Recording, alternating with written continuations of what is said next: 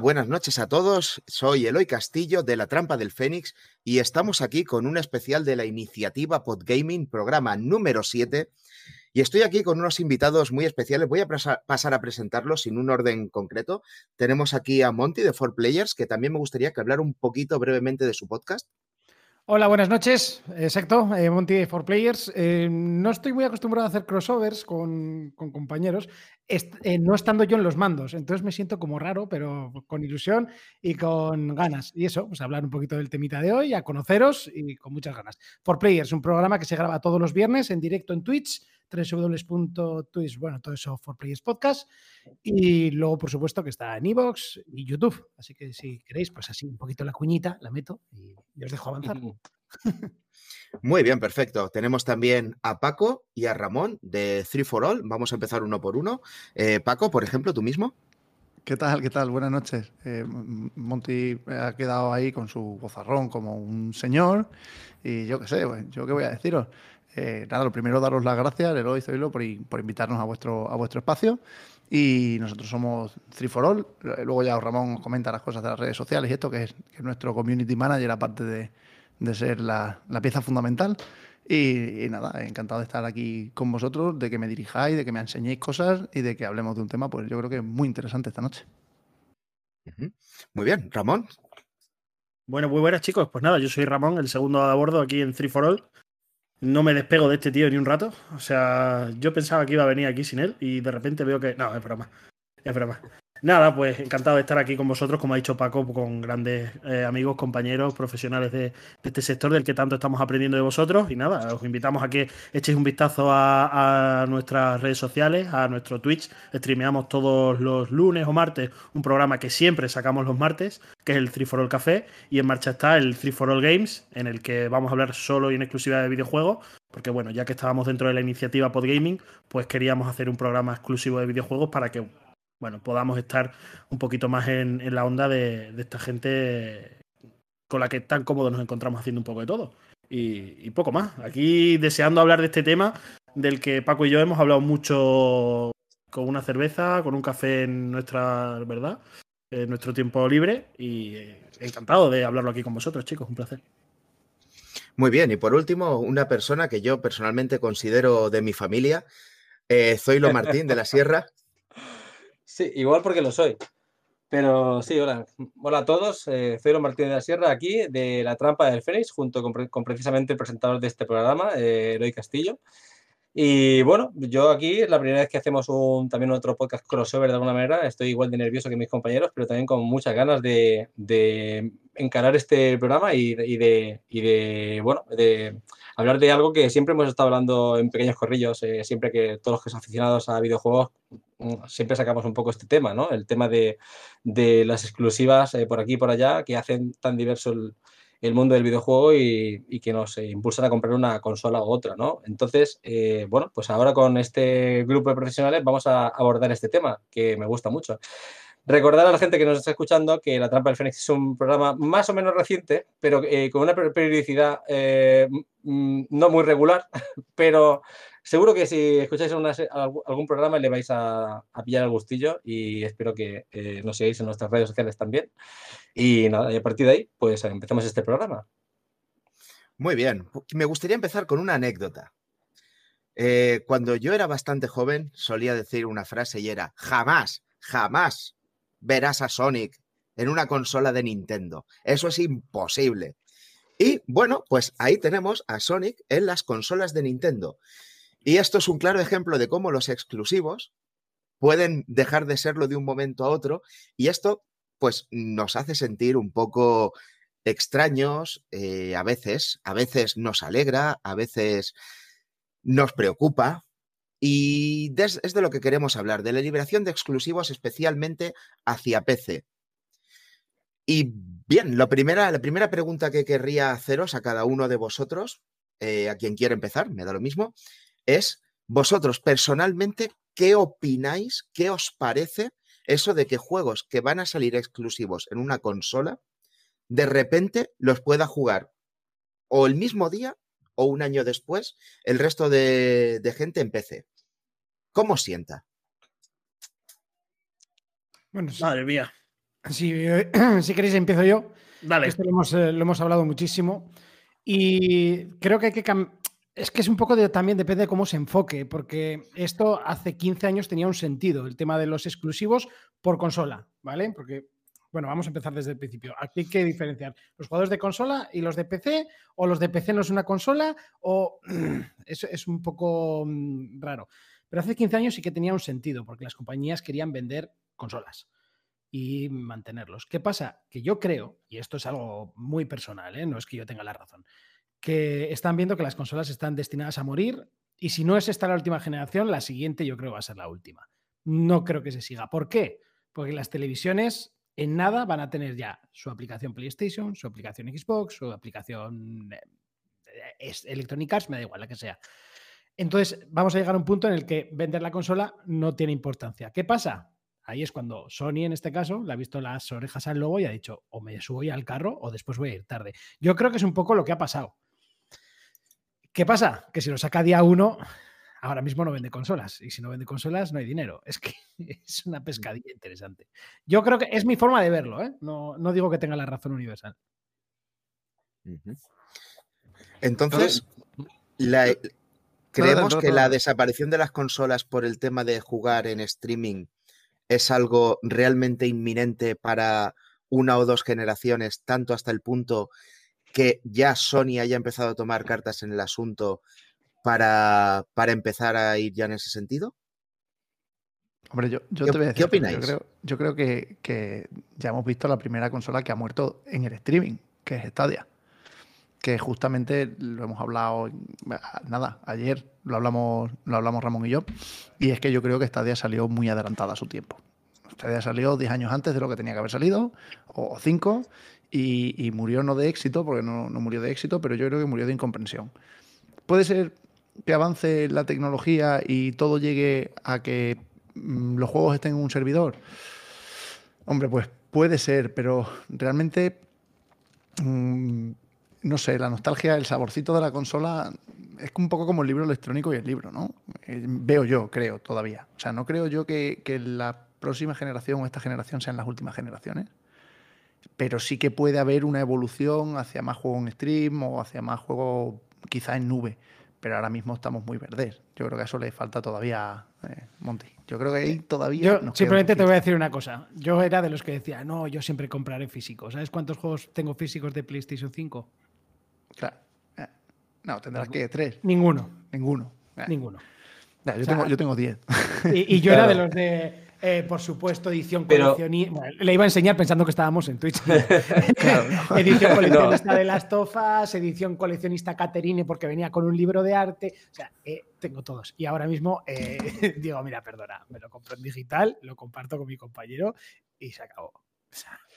y es así. Yo soy aquí el único coleccionista todavía en físico, ¿no? Tengo, soy aquí el único nostálgico, me parece. El resto estáis ahí. Yo también, ¿eh? Sí. Sí, lo, que pasa es que yo creo que, es distinto, ¿no? Eh, estamos hablando del fin de las consolas. Yo creo que sí que el fin del formato físico está muy cerca, pero el fin de las consolas lo veo algo, algo distinto. Sí que creo que la evolución más lógica, en la que podemos pensar, es que evolucione en una aplicación para teles, pero eso igualmente seguirá siendo la consola. Lo que pasa es que en vez de tener un aparato en casa, tendremos una aplicación. Eso no significa que el exclusivo de, esas consolas, sobre todo de Sony o de Nintendo, vayan a desaparecer, bajo mi punto de vista. Sí que creo que la aparición de estos videojuegos en, PC es algo que, vamos a tener sí o sí, y creo que es algo positivo, incluso para el más eh, apegado a su videojuego, a su videoconsola, que ese videojuego pueda estar en PC es bueno, porque van a ser ventas para esa empresa que va a hacer que pueda seguir invirtiendo en esos juegos que te gustan. O sea, yo esas personas que vienen y dicen, no, mi juego, mi God of War que no salga en PC, ¿por qué? ¿Por qué? Yo eso no lo comprendo. Has abierto dos melones interesantes. Uno, el tema que has comentado de, es verdad, yo en mi tele voy a tener mi aplicación Xbox y mi aplicación Sony perfectamente, pero claro, si tengo que pagar por cada una de ellas, vamos a suponer, si es un precio ridículo, vamos a suponer que son 5 o 10 euros cada una al mes, probablemente no haya competencia ninguna, la mayoría comprarán los dos y, punto, porque 10 euros al mes para tener todo el catálogo de las dos consolas no es ninguna broma. Pero vamos a suponer que fuera un precio un poquito más para pensárselo, vamos a suponer, yo qué sé, 30 euros al mes o 50 euros al mes cada una. Em, y ya tienes que elegir. En ese caso, como bien, como bien apuntas, Ramón, vamos a decidir según los juegos que nos ofrezcan. Y ahí los exclusivos volverían a tener una, una, gran importancia, incluso aunque la consola hubiera desaparecido. Y eso es un melón por ahí que hemos abierto que, que me parece interesante. Y el otro, no lo recuerdo. Así que me voy a quedar en este hasta. Yo, quiero comentar una cosa. Espera, ¿sabes qué pasa? Que si las aplicaciones pasan a las televisiones, la que se crea como consola independiente es el PC. Claro, Claro, es que yo quiero comentar una cosa, que eh, estamos aquí hablando de, la, de, varios temas que me parece que cada uno tiene su propio sector. Una cosa es la desaparición de las consolas, otra cosa es jugar a través de streaming. Son dos cosas diferentes, porque yo puedo tener eh, un jugar en PC y estar jugando con el juego instalado sin necesidad de streaming, solo que en digital. Eh, yo creo que aquí el asunto viene a que todos, todos los aparatos de tecnología que nos permiten jugar a videojuegos, todos, eh, sea consola, sea un móvil, sea una televisión, todos están dando saltos tecnológicos, eh, todos al mismo tiempo. Entonces, claro, la situación no es la misma hace 20 años que ahora, porque nadie tenía un Smart TV en casa o un Chromecast o algo similar ahora mismo mucha gente tiene dispositivos de tecnología capaces de hacerte juegos bastante competentes en tu tele, pero eso no significa que las consolas vayan a desaparecer. Lo que significa es que hay mucha más diversidad a la hora de, jugar, en, digamos, de tener eh, lugares donde poner tu juego, ¿no? Donde, donde jugar. Que no es, otra cosa. Ahora, la historia sería, vale, de acuerdo, tengo muchas, muchos espacios donde mi juego puede tener visibilidad. Estoy de acuerdo. Pero si yo soy la empresa de videojuegos, ¿por qué me interesa a mí poner el juego en todos los espacios y no en unos seleccionados que a mí en concreto me interesen? Entonces, Sony, voy a poner el ejemplo de Sony, eh, básicamente porque creo que es la segunda en este, en este asunto. La primera es Xbox de calle. Eh, Sony coge y dice, eh, de acuerdo, yo quiero que mm, los usuarios jueguen a mis juegos, pero si lo hacen en mi consola, mejor todavía, porque mi consola es un entorno controlado, es un entorno que yo decido cuando actualizo. Y no solo eso, yo creo un ecosistema en el cual el resto de la industria se adapta a mi ecosistema porque no le queda más remedio si quiere tener ventas. Entonces, el que tiene la sartén en, el mango en estos momentos son tres compañías en el mundo entero. Entonces, estas tres compañías básicamente van a hacer lo posible por, por, por diversificar. Ahora, ¿por qué Xbox fue la primera que decidió dar el salto y hacer otra y hacer y poner sus juegos en otras compañías. Si miras una lista que además el hoy nos ha facilitado hace recientemente, en una lista en la que teníamos todos los juegos de Xbox en exclusiva y todos los que están, digamos, en diferentes formatos, te das cuenta de que, Microsoft se ha dedicado los últimos eh, nueve años a, a, portear prácticamente el 90% de todo su catálogo a PC. Es alucinante. ¿Y por qué lo hace? Esto, hay una... pongo la pregunta y pongo la respuesta. La respuesta es eh, gracias por la pregunta, Zoilo. La respuesta es eh, Don Matrix. ¿Sabes Don Matrix? Se llama Don, Matrix, el de, la película.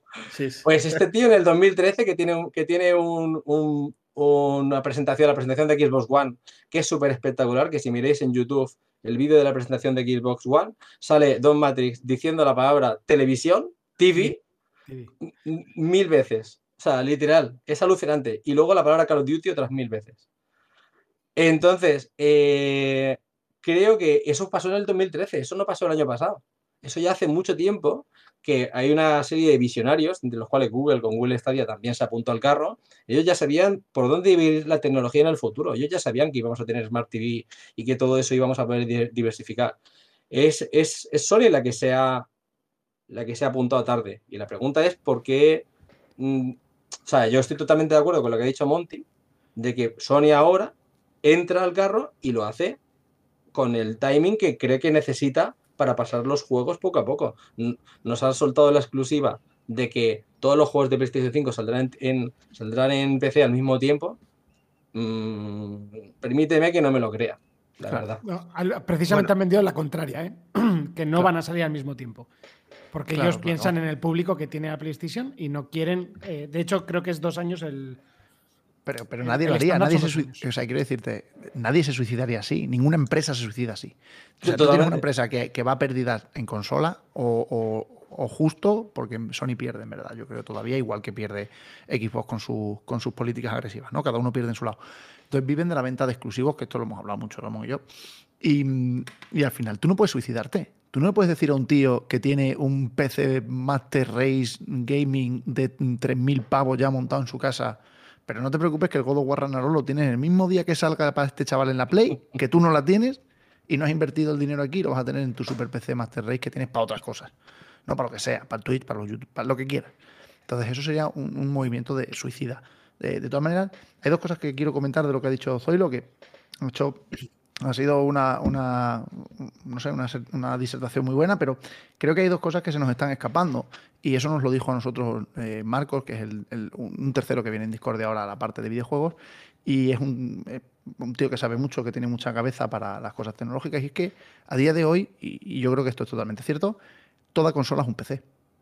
O sea, no se nos olvide que toda la arquitectura de cualquier consola es un PC. ¿Cuál es la diferencia con un PC? Que tú en principio, hombre, ahora lo que pasa es que, joder, vemos los precios y se nos va desorbitado, ¿vale? Pero, pero en teoría, en teoría, una Series X a 499 euros es un pepino de ordenador a 1200 como mínimo. Y en teoría, ¿vale? En teoría, por potencia, por en principio. Una Series X por 299 sería un ordenador más o menos de 800. Y una PlayStation 5, en teoría, que tendría que haber salido por unos 500 y pico, pero que se han ido los precios entre bundle y tal, se van a 900 con la subida de precio y con todo, porque obviamente es que no rascaban un duro. Eso es un ordenador también pues de unos mil y pico de euros. Es una forma de facilitar al usuario que no se quiere meter en ese ordenador porque lo que quiere es navegar en su ordenador y ofimática y no tienes por qué meterte en un ordenador con luces RGB, que al final todos lo tienen, y con una tarjeta 3080, que eso solo te vale 600, y con... ¿Sabes lo que te digo? Entonces yo creo que la consola ahora tiene un sentido. Y luego quien no veo para nada metiéndose en esto es a Nintendo. Pero para nada. Eso te iba a o sea, decir. Nintendo yo no te va a meter que- exclusivos ni en PC, ni en ningún. O sea, Nintendo va a seguir a su bola como Bueno, ha habido una excepción con Nintendo, porque Nintendo ha empezado a hacer, digamos, nunca, nunca ha hecho por literal, pero sí que ha empezado a llevar sus principales franquicias a, ter- a terrenos móviles. Es decir, que ellos sí que están abiertos a buscar, digamos, nuevos, nuevos usuarios, que, no, que, que son usuarios que ellos entienden que no, seguro- por lo que sea, no tienen la Switch ni piensan comprarla. Entonces dice, pues llevamos, si el mamá no va a la montaña, pues la montaña va a mamá, ¿no? Pero no ponen el juego literal, porque saben que eso sería eh, un suicidio, como tú dices.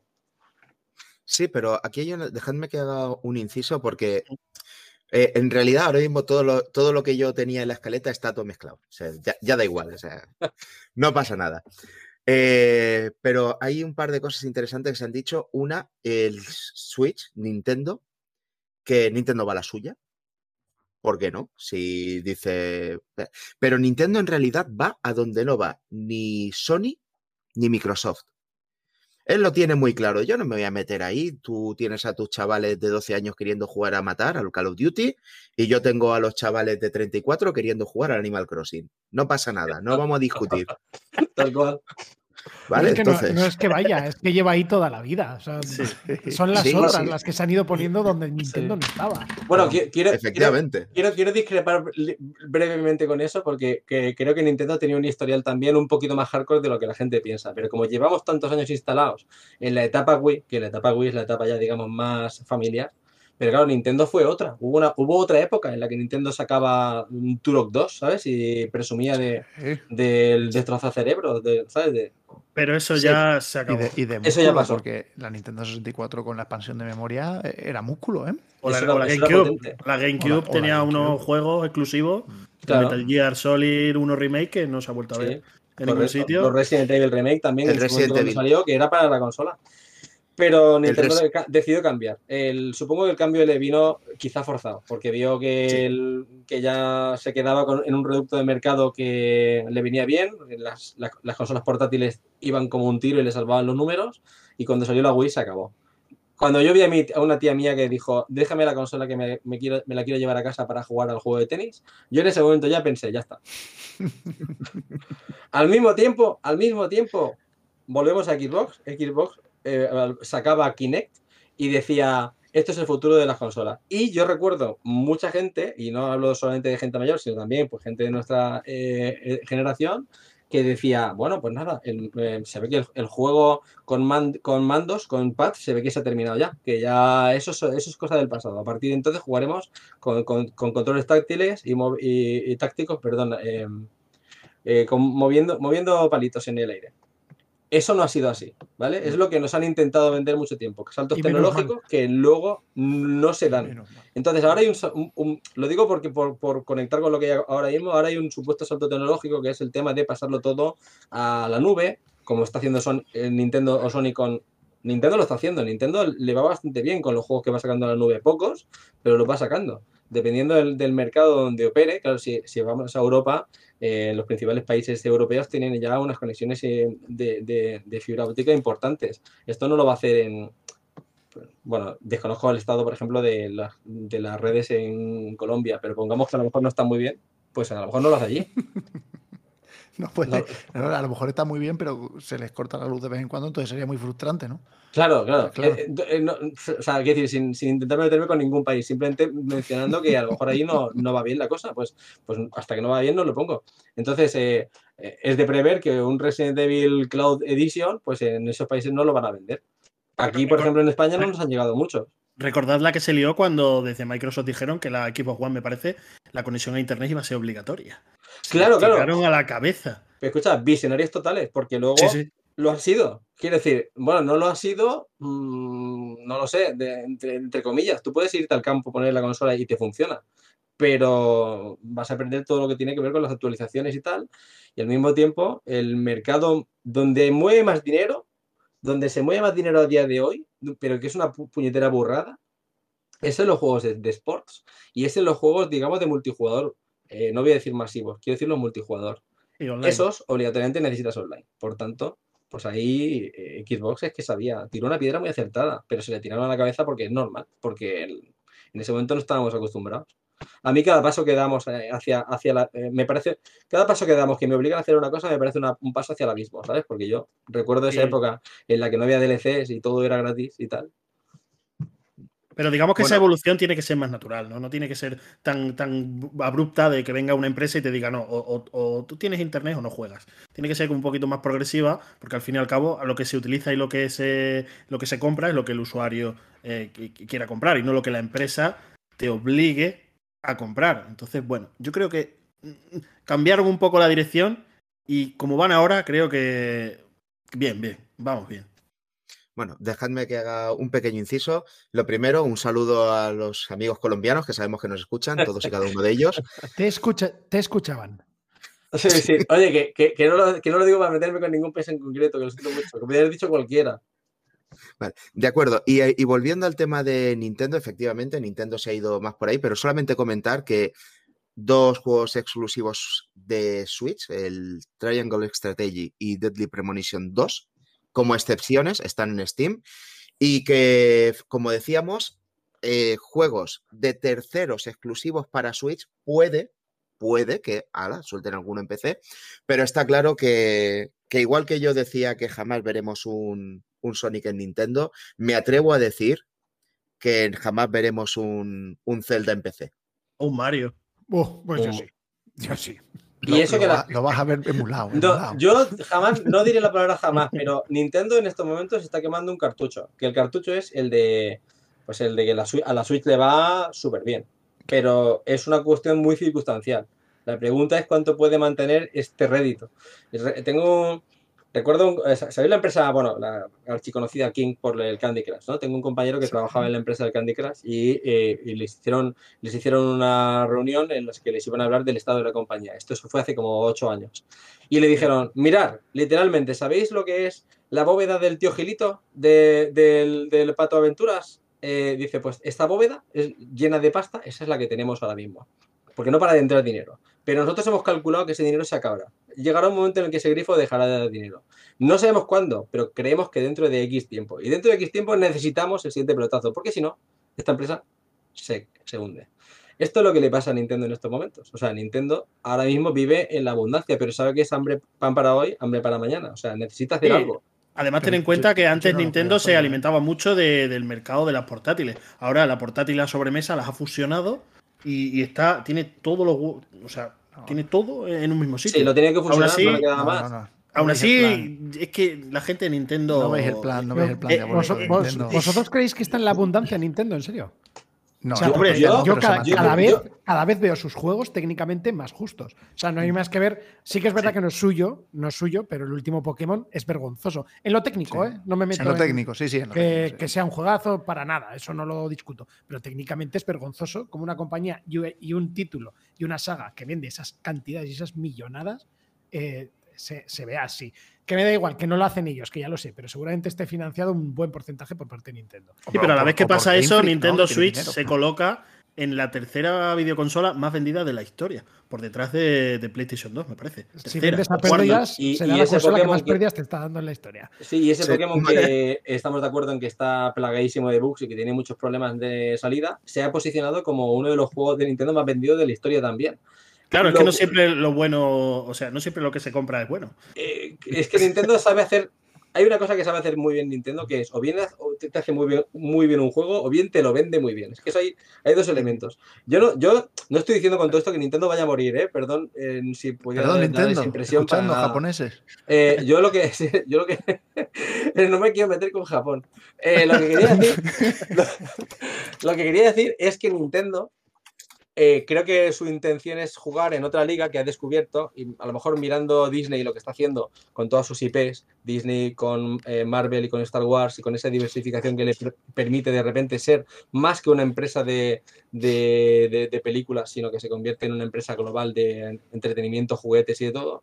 Y Nintendo pues está diversificando, ha creado un parque de atracciones, ha creado un, eh, una película para Super Mario que está claro que no va a ser la última que haga, ha creado una división directa de cine. O sea que está claro que Nintendo está, int- está intentando jugar en otra liga y por tanto creo que Pero- aquí no entra en la línea de... una- Quisiera, quisiera matizar una cosa.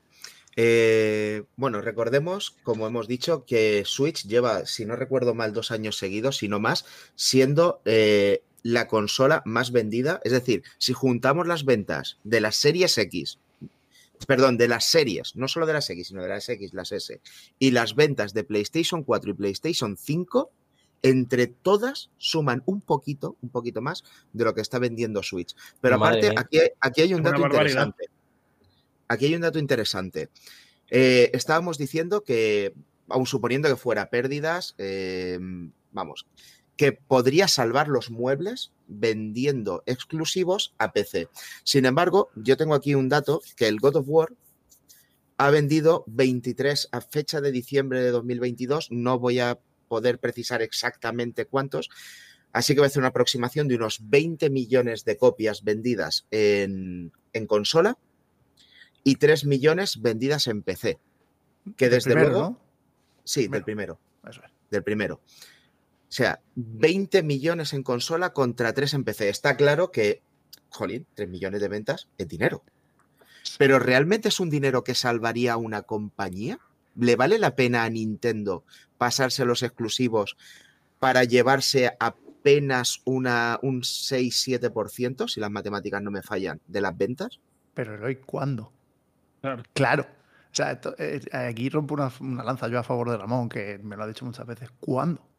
¿De cuándo God of War? God of War es de 2018. Hace cuatro añazos. Hace cuatro añazos. Ha vendido 20 millones de copias y está vendiendo copias en Platinum a 9.99. Bueno, Platinum ya no se llaman, pero bueno, a 9.99. y ahora te lo sacan en PC a 12. Claro, cuando Y se supone que, que la venta del juego ya está quemada, de repente, ¡pum! 3 millones más. O sea, Hostia. oye, eh, trampa cara. Joder, Bueno, en, redondo, reali- joder. en reali- en realidad en PC... bueno, no vale creo que- 12, ¿eh? He mirado hace un momento cuánto costaba y costaba bastante más. Eh, lo tenemos aquí Creo que son apuntadito. 35, ¿no?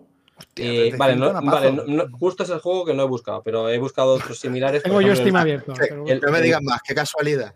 Sí, es verdad. He buscado, por ejemplo, el Horizon. El Horizon eh, a día de hoy te vale alrededor de Vale. 49,59. tengo el dato. 49,99 eh, cañones. Exacto. ¿Qué estás diciendo? Cuatro años más 50, tarde. 50 3 pavos. millones, multiplícalo por no hacer nada. Más que Exacto. No, nada. Eh, espera, dale a que funcione. ¡Pum! Sí, pero el usuario de PC, el usuario de PC está acostumbrado a no comprar por el precio de salida. ¿eh? El usuario de PC se busca siempre el, el momento, eh, las ofertas de verano y tal, que todo baja a la mitad un poco más y, y es Mm. cuando lo pilla.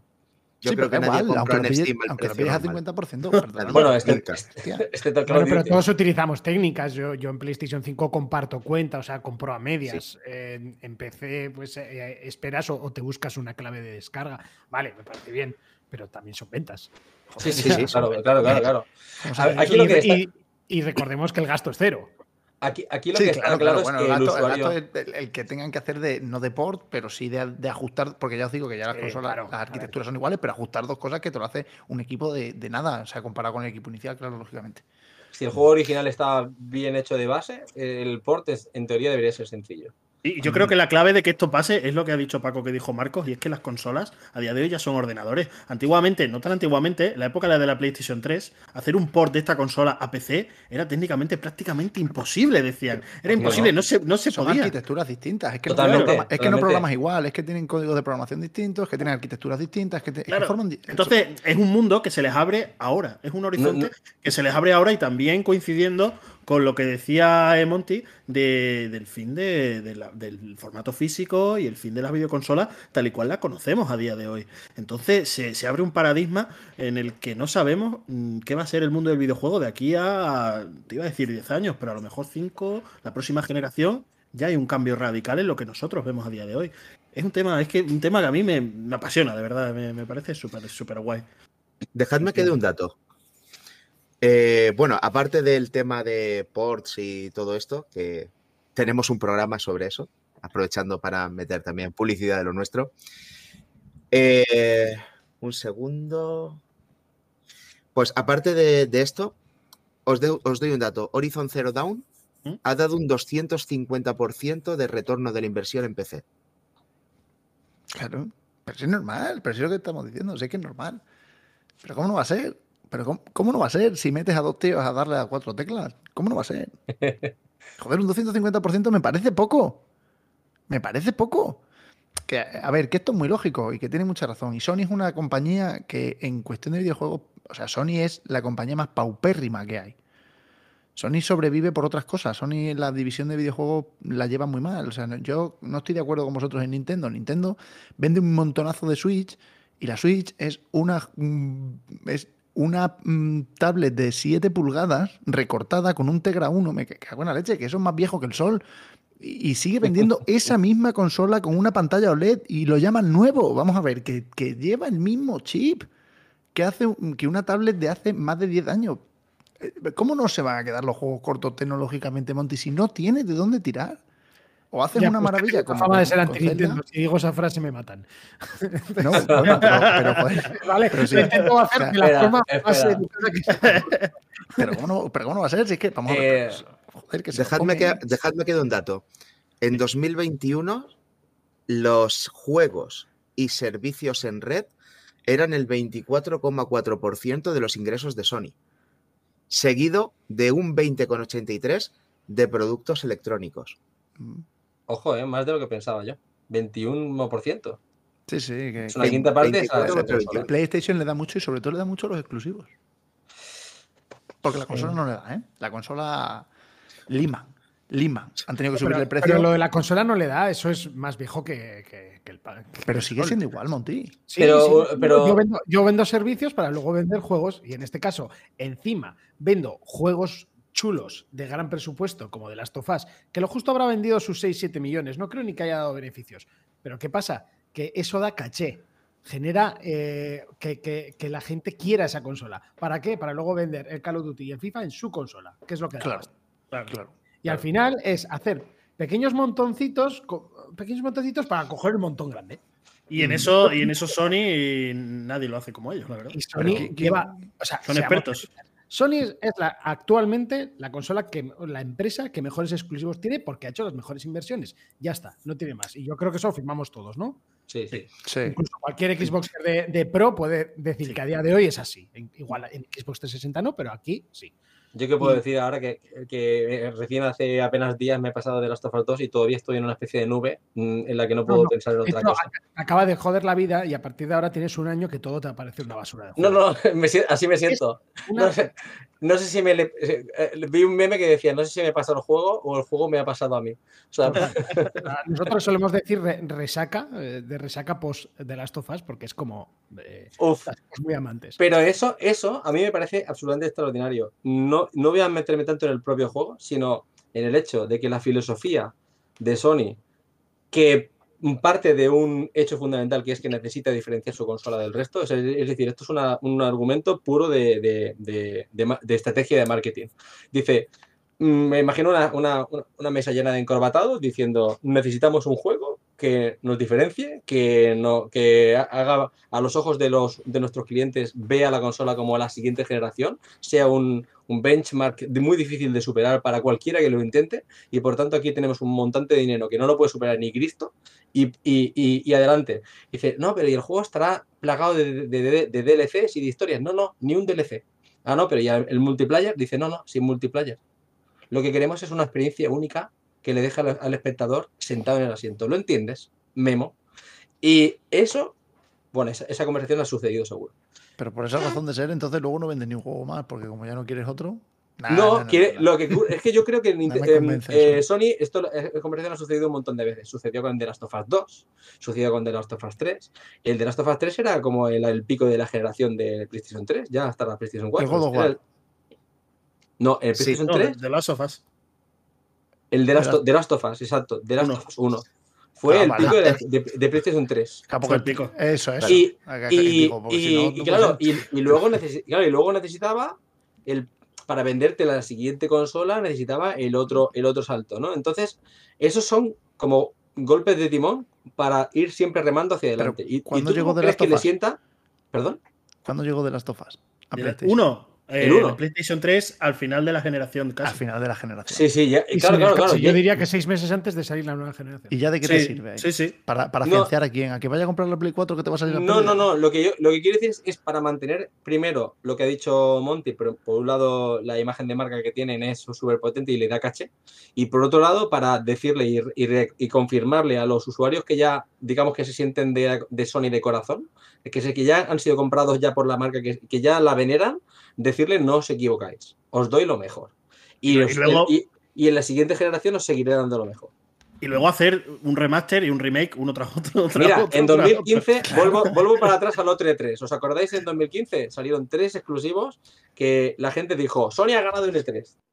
Y los tres exclusivos eran humo los tres. Eran, eran tres trailers que iban a tratar dos años en salir como mínimo el juego más corto.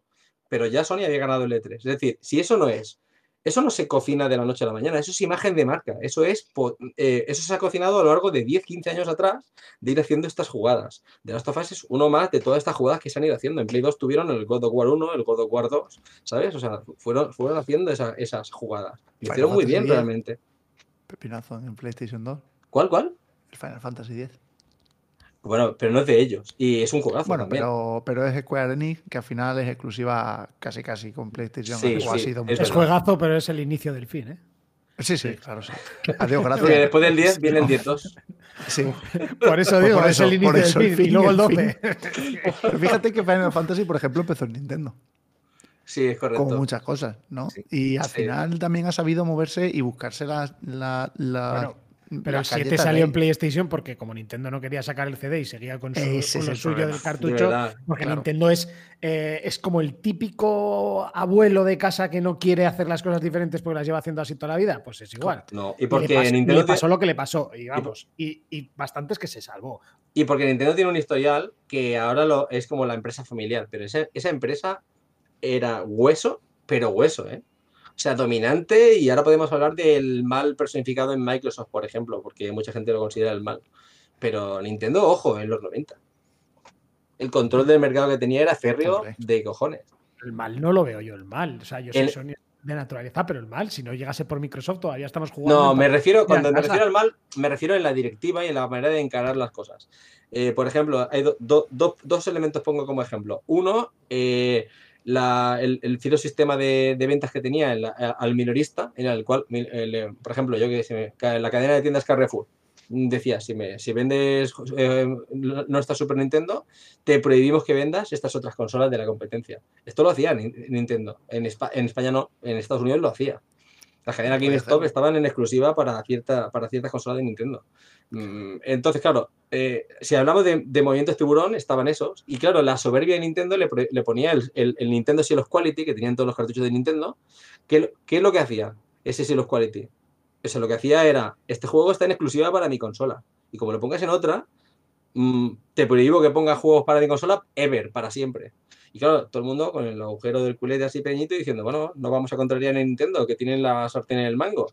Es que esto, es- esto era así en los 90. Nintendo era la que partía la pana. ¿Y qué pasó? Que eh, Square, Square Enix, Square Enix, que por cierto, las oficinas de Square Enix estaban en el edificio de Nintendo, este, en- en- pasillo con pasillo con Nintendo, eh, se pelearon a muerte. Eh, Pero yo me imagino que tuvo que ser ahí una cuestión personal. Te has casado con mi hija y así me lo pagas. Y entonces, pues. eh, Y encima con voz de japonés enfadado, ¿sabes? Exacto. Y entonces, pues, y entonces, pues, ya está. Pues se separaron y, y- y Nintendo dijo, pues por supuesto, lo que, lo que tenía que decir Nintendo, que era una déspota en ese momento.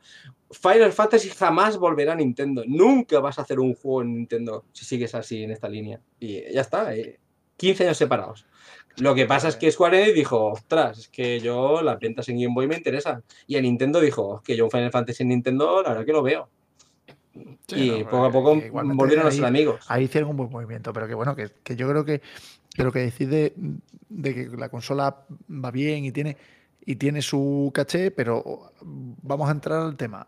¿No estaríamos perdiendo caché entonces por sacarlo? Yo estoy de acuerdo en que está muy bien que saquen los juegos en PC ¿eh? y, y ya hemos visto que dan beneficios, pero entonces estaríamos perdiendo caché, por otro lado.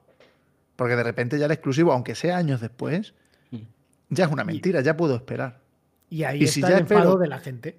en Claro, y si ya puedo esperar porque espero para que me bajen los precios, cosa que Nintendo no hace, Mm. ¿qué más me da esperar a que me lo pongan en PC y buscarlo por una página de case mm, con mayor o peor reputación y ¿sabes lo que digo? Pero una, pero una déjame, cosa, déjame- un segundo, déjame que haga un apunte, porque aquí ya estamos hablando de psicología del, del consumidor. Y tengo yo aquí un par de apuntes que me gustaría, un par de reflexiones. Uno, algunos dicen que esto no tiene, no tiene mucha importancia porque los jugadores de PC no iban a comprar el juego en consola. Saliera o no saliera, fuera gratis o lo que sea. Y luego hay una duda. ¿Los jugadores de consola esperarían a jugar en PC? Porque, por ejemplo, yo pongo mi caso personal, ¿vale? Yo tengo un ordenador, además un ordenador bastante decente, y yo no tengo ningún juego instalado en el ordenador. De hecho, he desinstalado los que venían con el sistema operativo. Yo no juego en ordenador. De hecho, apenas juego en consola porque soy padre, ento- pero eso es un tema aparte. ¿Vale? Pero yo no juego en ordenador. Y una persona que se gasta 70 euros en una novedad para jugarla en día 1, ¿va a esperar un año o dos para jugar solamente porque en lugar de 30 tiene 60 FPS? ¿Realmente estamos perdiendo ese caché? No, lo siento, o sea, alguna vez he intentado esperar una semana y no lo he conseguido. O sea. O yo, ¿eh? soy, soy y, lo, y me lo admito, eh, yo soy un tío que se hipea a muerte y necesito el juego día uno y es más, hora uno. O sea, Joder, que no puedo. la radio, joder. Yo no puedo esperarme un año o dos, porque en este caso son dos años, para que me spoileen el final de The Last of Us. O sea, para que. No, no, perdona. Pues yo no sé, no sé ni cómo termina. Y no lo he jugado, lo tengo ahí todavía. Pues yo lo No me lo spoiles, no me lo spoiles, pero joder. Y, pa- y para mí, o sea, yo tengo un, un nivel de spoilers que para mí que me digas, "Uh, pues ya verás un poco más adelante lo que pasa. Ya me has jodido el juego. O sea, te juro que me la- porque ya tengo una tensión que cuando llegue ese momento me voy a defraudar porque va a ser como, ah, era eso. Y Generas muchas Ya. expectativas. ahí. No, no, Ay, y lo, lo mejor es la, la- la conversación de después. ¿Era eso? Y te dice, no, eso no era. Y dice, ah, pues sería eso otro. Y dice, no, eso no era. Y tú dices, maldita Claro. sea, por favor. yo, Para lo mí siento. esto- De todos modos, yo, yo sí que tengo PC competente, aunque ahora se me está quedando un poquito viejillo, pero bueno, ya tengo mi hucha de PC para, para el siguiente. Y, y tengo una PlayStation 5. ¿Qué pasa? Eh, yo los juegos exclusivos los compro todos en PlayStation 5 porque ya he dicho, no me puedo esperar dos años, pero vamos, ni, ya os lo digo que ni, ni queriendo.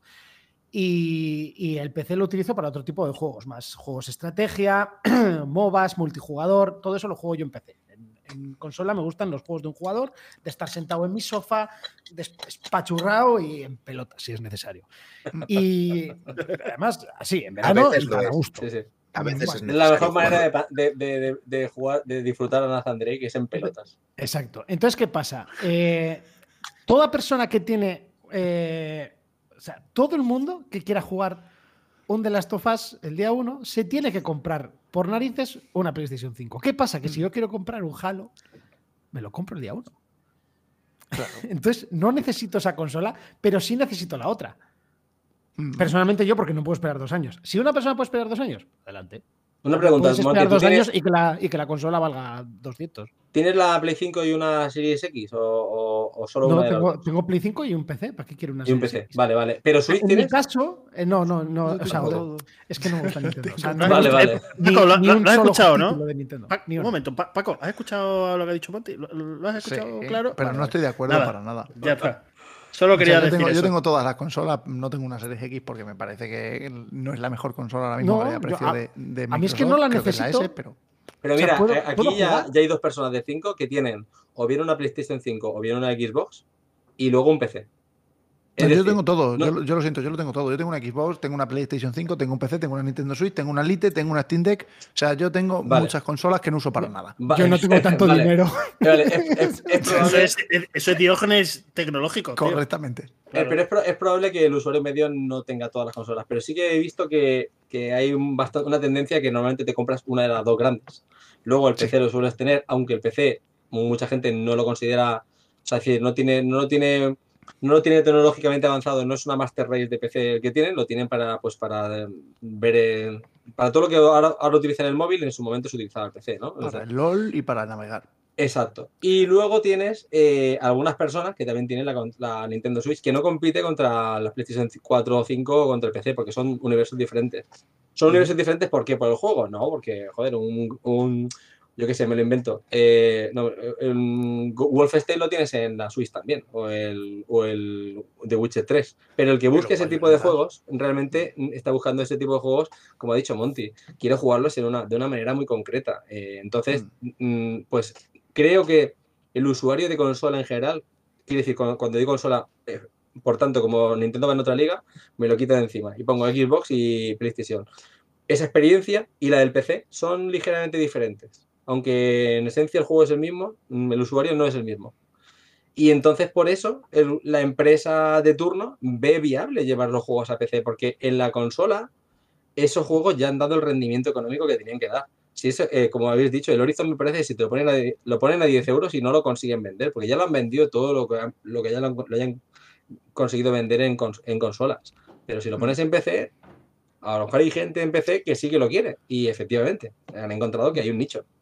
Pero O el Spider-Man, juego- el Spider-Man vendió muchísimo, si no me equivoco. Creo que es el exclusivo de Sony que más ha vendido. También ¿Ah, sí? El Spider, creo que sí. En el PC, pues sí, puede ser, puede ser. Si es que El que vendió muy mal fue el, otro juegazo, el yo- Uncharted. Pero Spider-Man, no sé, lo podemos buscar. Creo que el exclusivo de Sony que más ventas ha tenido en, en PC. PC. Es que, eh, bueno, el Spider-Man da, da mucho para eso, en verdad. ¿eh? Mola mucho como para PC. De todas maneras, una cosa el, que- el Spider-Man, eh, antes de que empieces, el Spider-Man también tiene un público más casual que le puede llegar. Esas Claro, personas que claro. le gusta Marvel y tal y simplemente se lo ponen en su modo fácil. Venga, me voy a jugar este que es de Marvel. Un chat Sí. te tiene que gustar un chat. Claro. Sí, a todo el mundo le gusta Spider-Man, pero Nathan Claro, Drake hay gente que no sabe ni quién es. Bueno, joder, pero yo, yo al que no lo conozca, que lo conozca porque es como, es como Indiana Jones, ¿no? Y pero, los dos, pero los guay. dos son Tom Holland, ¿eh? Los dos. Sí, Los dos. Mira, Sí, había caído en eso. sí, sí. El actor es el mismo, efectivamente. No, pero que una cosa que, te- que yo quería también decir aquí es que tú dices, ¿para qué voy a esperar dos años? O si, ¿para qué voy a tener una Xbox si puedo jugar en PC?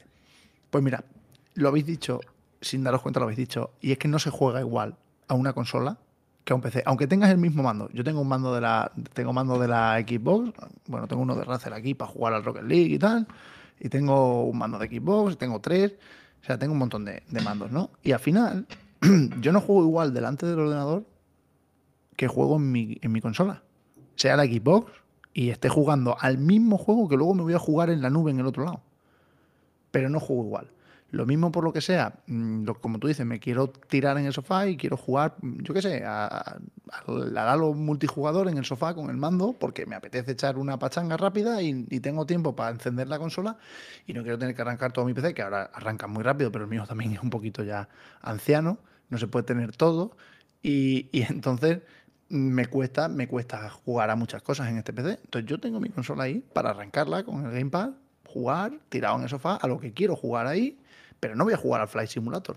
Pero Paco, el, jugador medio no se puede permitir ni un ordenador de 3.000 3.000 euros ni todas las Claro. consolas. Entonces el No, jugador claro, medio lo que piensa es cuáles son las opciones que tengo para abarcar el máximo número de juegos cuando no Pues- eres el típico pues que tienes claro. odias compañías, que ya ves tú lo de, Pero lo ya lo de odiar compañías. entonces, tú quieres Game Pass. Si eres esa persona, quieres una serie S y Game Pass, punto. Pero si quiero jugar también a los 299 pavos exclusivos. más, más un, un euro un año entero. No, pero es que esa persona puede decir, puede decir también quiero jugar a The Last of Us, también quiero jugar a Uncharted, también quiero jugar a los Pero Mario. entonces no va a estar dispuesta a pagar mm, lo que vale una consola de, de- de PlayStation, más lo que vale el Uncharted el primer día, más lo que vale. O sea, no- o sea, si quieres muchos juegos y quieres jugar tranquilo, te compras una serie S y te sientas en tu sillón. Vamos, yo lo recomiendo. Sí, pero no está el juego que quiero. Bueno, pero entonces eh, es, ese es Ah, otro Yo, por tema. ejemplo, Oh. el problema que le veo al Game Pass, el único problema que le veo al Game Pass, yo lo tengo y no juego, o sea, no lo uso. Y me dicen, ¿por qué? Si tienes 400 juegos. Ya, son 400 juegos que no me interesan. Porque si me interesarían, ya me los hubiese comprado. Claro, bueno, pero tú tienes Entonces, una visión de O la, sea, de no hay. muy- muy el, el Game. Pass está muy bien, ¿eh? Y, Está y a mí es- me encanta. hostia, ¿eh? Me pero encanta, no me hay, encanta. no hay tantos juegos en Game Pass, ¿eh? No hay tantos. Coño, A ver, joder. espera, espera, espera. Hay, hay. Hay Cantidad mucho. Hay. ¿Qué pasa? Que hay que un gustar los 10% de juegos buenos, Eso es. un 40% de juegos bien, están curiosos, y 50 de, de- de estos que dices, a ver qué descubro. Sí, bueno, un yo lo como- como dicho mejor. la Play Sí, Store, ¿no? pero- Como Play Y creo que eso es 400. así. También te digo que el de PlayStation es lo mismo, pero en 5% y, y- y- y 95, ¿vale? Pero al final son muchos juegos. Que también, también una persona que entra, que se compra el Game Pass, que está pagando esa suscripción, eh, entra también por la cantidad que ve. También eh, creo que es importante ver. Ese número no es pequeño tampoco, 400. Y, esa, y estar en esa selección de esos 400 es un lujo para cualquier compañía. Que eh, hasta la más pequeñita querría darse de hostias para entrar en esos 400 escucha, y juegos y, tener esa la visibilidad ¿eh? mensual. Eh, gente que Aquí hemos dado un hueso clave, que es la, que es la, que es la Xbox, el Game Pass. Y yo estaba pensando que si yo no fuera eh, pues el señor mayor que soy, sino que fuera un adolescente, que mi dinero, que no estoy trabajando y que mi dinero ni siquiera lo gano yo, sino que me lo dan mis padres, me gustaría saber qué opción compro. Y es muy probable que Nintendo no, la comprase yo, me la compraran mis padres porque han oído hablar de Nintendo y tal, y me la compraran mis padres. Pero la que yo quiero comprarme, no me la puedo comprar porque no tengo dinero, pero a la que pueda caer porque mi padre le convence y tal, me compro la Series X o el S con el Game Pass. Es que está clarísimo porque es lo- la opción más barata y que me permite además chanchullear, porque yo puedo coger con mis cinco amigos y hacerme una cuenta entre varios y tal y cual. Entonces, está claro que esa, esa jugada maestra, que no se la han inventado los, los videojuegos, se la inventó Netflix hace años Sí. y que los videojuegos ahora están empezando a comerse esto y, y Sony ha visto que eso da beneficios y no se quiere quedar fuera de ese carro, porque es un carro que hasta a día de hoy un niño pequeño, un niño pequeño de 8 años ya, ya puede, mm, igual es un poco irresponsable por parte de los padres, pero ya puede tener un teléfono móvil. Y si tiene un teléfono móvil, tiene acceso directamente a una galería de juegos que la mayoría son gratuitos, pero eh, es, es- es un acceso a un mundo de videojuegos. Ese niño en un, en un futuro será usuario directamente de qué? ¿De juegos que se compran en el game? No, ya no. Bueno, esa, Ya- esa época es que va a cambiar, claro. Eso nosotros somos los últimos, el último reducto galo del físico, yo creo, ¿eh? Eso sí que es jodido, ¿eh? Dejadme que haga un apunte sobre. Perdón, dejadme que haga un apunte sobre el Game Pass.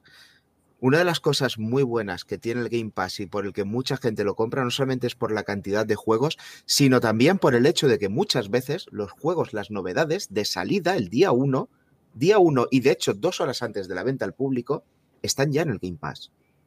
O sea, yo conozco gente que se ha puesto a jugar a novedades antes de que estuvieran en la tienda. Mm. O sea, y eso para la gente que no puede esperar llama mucho. Otra cosa es que el juego no te importe un carajo. Eso, Entonces no. por supuesto, ¿vale? pero si te importa, pues eh, Depende, Bueno, las espérate, tortugas ahora- ninja, ahora por tenemos una compra masiva, ¿no? Ahora tenemos una compra masiva de grandes compañías. No, no, Pero el, no, el, el Sea of muchísimos- Thieves, todo- el Sea of Thieves estaba día uno. Sea of Thieves no es, no es un juego pequeño, es un gran nacimiento de No, raro. no, Sí, no, sí. por supuesto, los suyos sí. Los, o sea, quita los suyos de la ecuación porque son suyos. O sea, Claro. Que, que aquí yo abriría otro melón. Son suyos. ¿Qué pasa? Que como los voy a sacar aquí, bajamos la calidad del producto. Porque o nos tenemos que ir a juegos No. que tengan DLCs para que pagues. O sea, al final, esto es un negocio. Aquí nadie hace los juegos de gratis para divertir a la gente. Los haces para que metas dinero. Esto es como League of Legends. Oh, es que el juego es gratis. Perdón, Claro. mira, yo en el League of Legends llevaré como unos 400 euros metidos.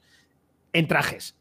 O sea, Sí, sí, porque sí, quiero, sí, ¿eh? sí, porque sí, me da sí, la sí, gana. sí. Pero Claro, claro. ya está, eso es así. El juego está para venderte trajes y te da gratis para que te compres otro. Gratis. Claro, O sea, claro, claro. Totalmente. Claro. Y es así. Cuanto más dure el juego, más ganas tendrá el jugador de pagar, Y- eso es así. Y si, y si vemos los últimos exclusivos de Xbox como producciones suyas, pues vemos Sea of, Sea of Thieves. Bueno, yo creo que se le podía haber metido mucha más rentabilidad a base de pasta, pero bueno, Sí. han querido dar un caramelo. Ahora está muy bien el juego, por cierto, cuando salió era un drama.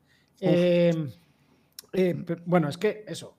Eso da para que- Yo creo que el- sí, sí. el- el- yo, tengo ¿cómo se tres, creo que eran tres capítulos criticando el juego, pues son los, los 70 euros que más me han dolido gastarme en mi vida. Pero eso porque no has jugado el No Man's Sky de salida. Sí, Hostia. también lo jugué. Pero el No Man's Sky, Te Yo- parece peor. yo- peor que una sí, sí. semana estabas engañado en que estaba guapo. Luego Yo ya- debo decir que como no he vivido, Monty, como no he vivido, no he vivido el drama porque no lo he podido jugar. Porque yo solo que solo veía vídeos y tenía una cara de pillar el Game Pass solo por ese juego.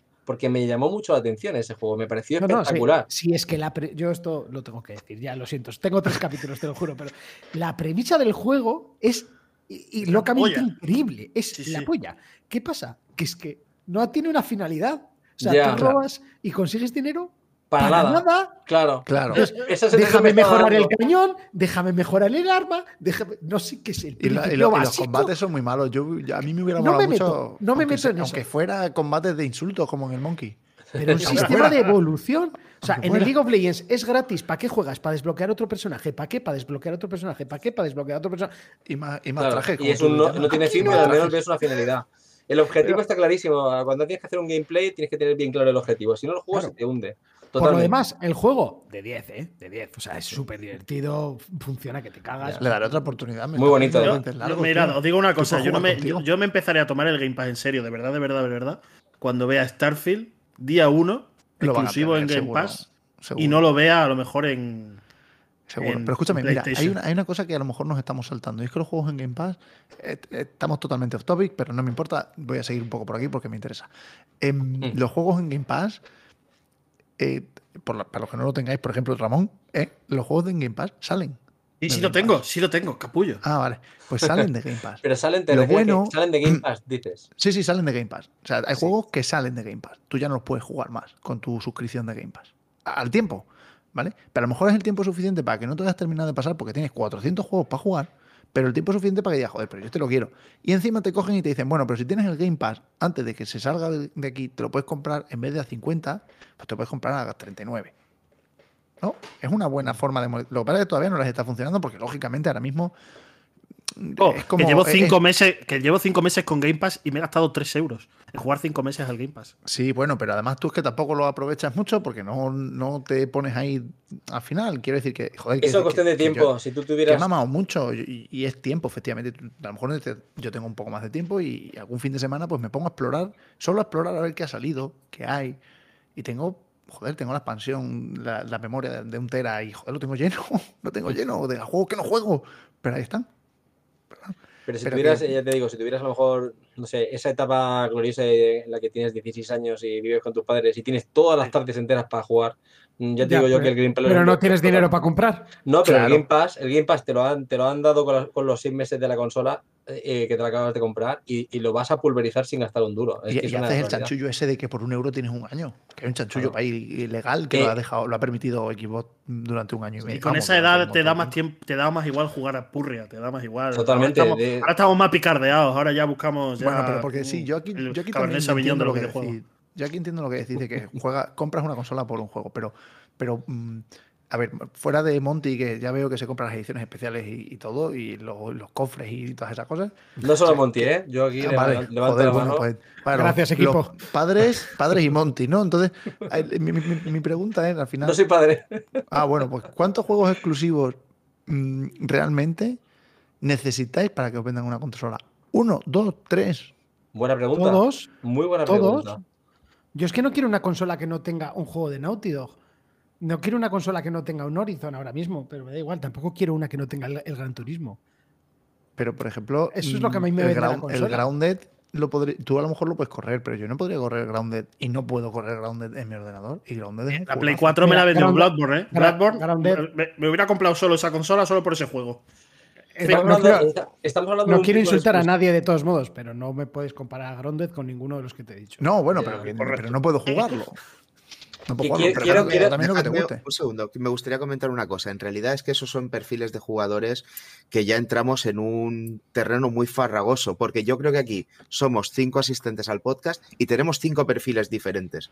Por ejemplo, hay quien compra en físico edición coleccionista, yo compro edición coleccionista en digital, hay gente que tiene tiempo para jugar, hay gente que puede seleccionar. Yo, por ejemplo, decir a la pregunta, ¿cuántos exclusivos tiene que tener?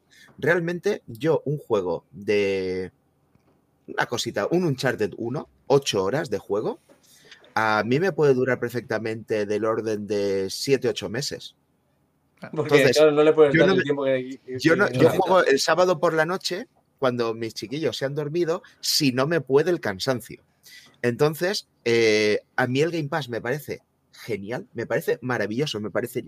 Es la leche, es de lo mejor que, se- que he visto yo en consolas, de las mejores ideas. Pero a mí no me sale rentable, porque yo voy a pagar ese euro al mes y no voy a jugar.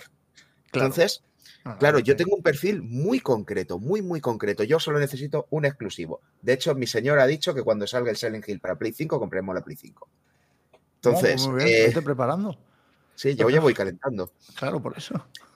Entonces, eh, luego hay gente que juega en PC, hay gente, y creo que es un melón muy grande que No, pero- además no nos termina de llevar a- al tema de. No, sí, exclusivos. sí, nos has dado una respuesta, que es a ti te falta uno.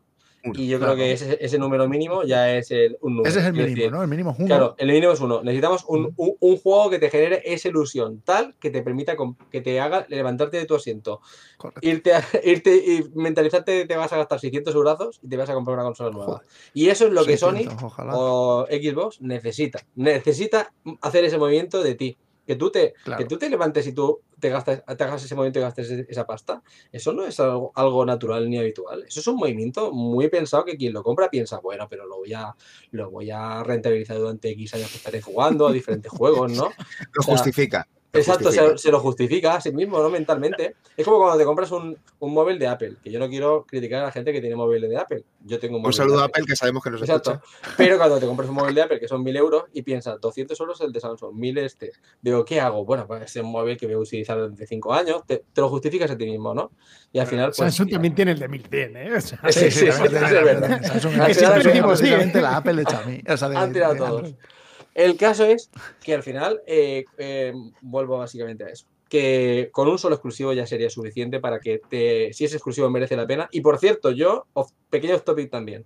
Como hemos hablado de las Us, hemos hablado de Horizon, God of War, esos exclusivos que tiene Sony que son single player y experiencia cinematográfica me- memorable que te deja el cerebro reventado cuando terminas, eh, creo que estamos viviendo una etapa que es única, porque eso no, no es una tónica habitual, eso es lo que estamos viviendo ahora. Pero ¿y si mañana todos los exclusivos de Sony a partir de mañana son tipo Overwatch todos, multijugador o MOBAs o cosas así, pero que son exclusivos? Y de repente ya no hay un chat ni nada, solo hay exclusivos que son MOBAs multijugador porque es lo que más vende y lo que más gusta a la gente.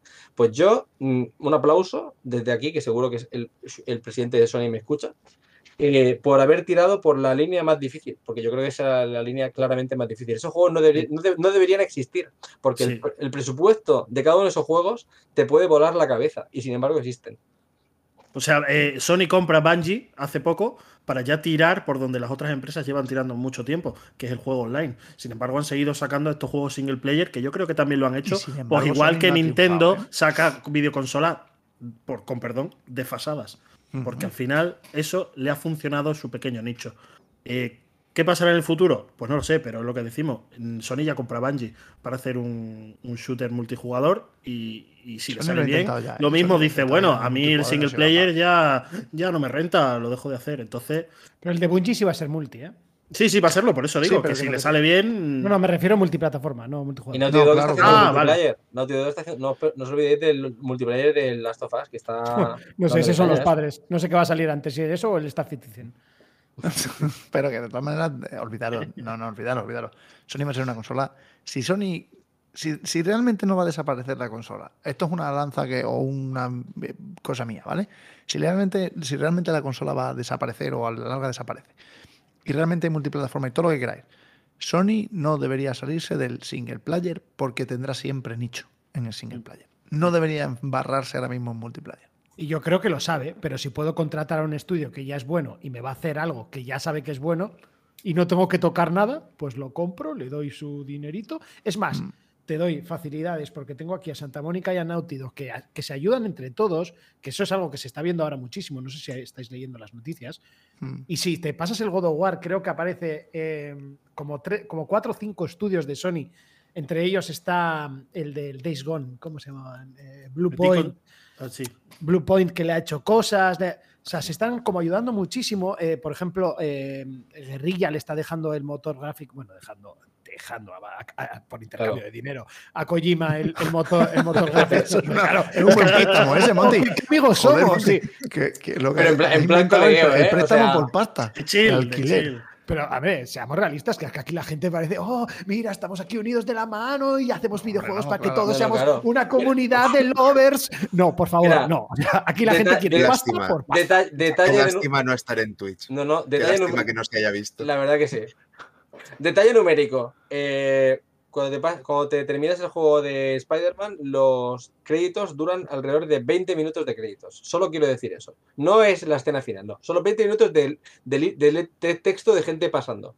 Bueno, con Eh, Kojima es lo mismo, pero solo con Kojima Productions. Todo Kojima. Kojima, Kojima, Sí, Kojima, sí, sí. Kojima. El, el- el- Yo- que trae el café, Kojima. El que hace la verdura, Hideo Kojima. O sea, Kojima contrata Guerrilla Games, donde miras los créditos de Kojima, Games, de, de Guerrilla Games y también está Kojima ahí dentro. Sí, todo, todo. convencido por todo Hideo. Kojima. O sea, da igual. da igual.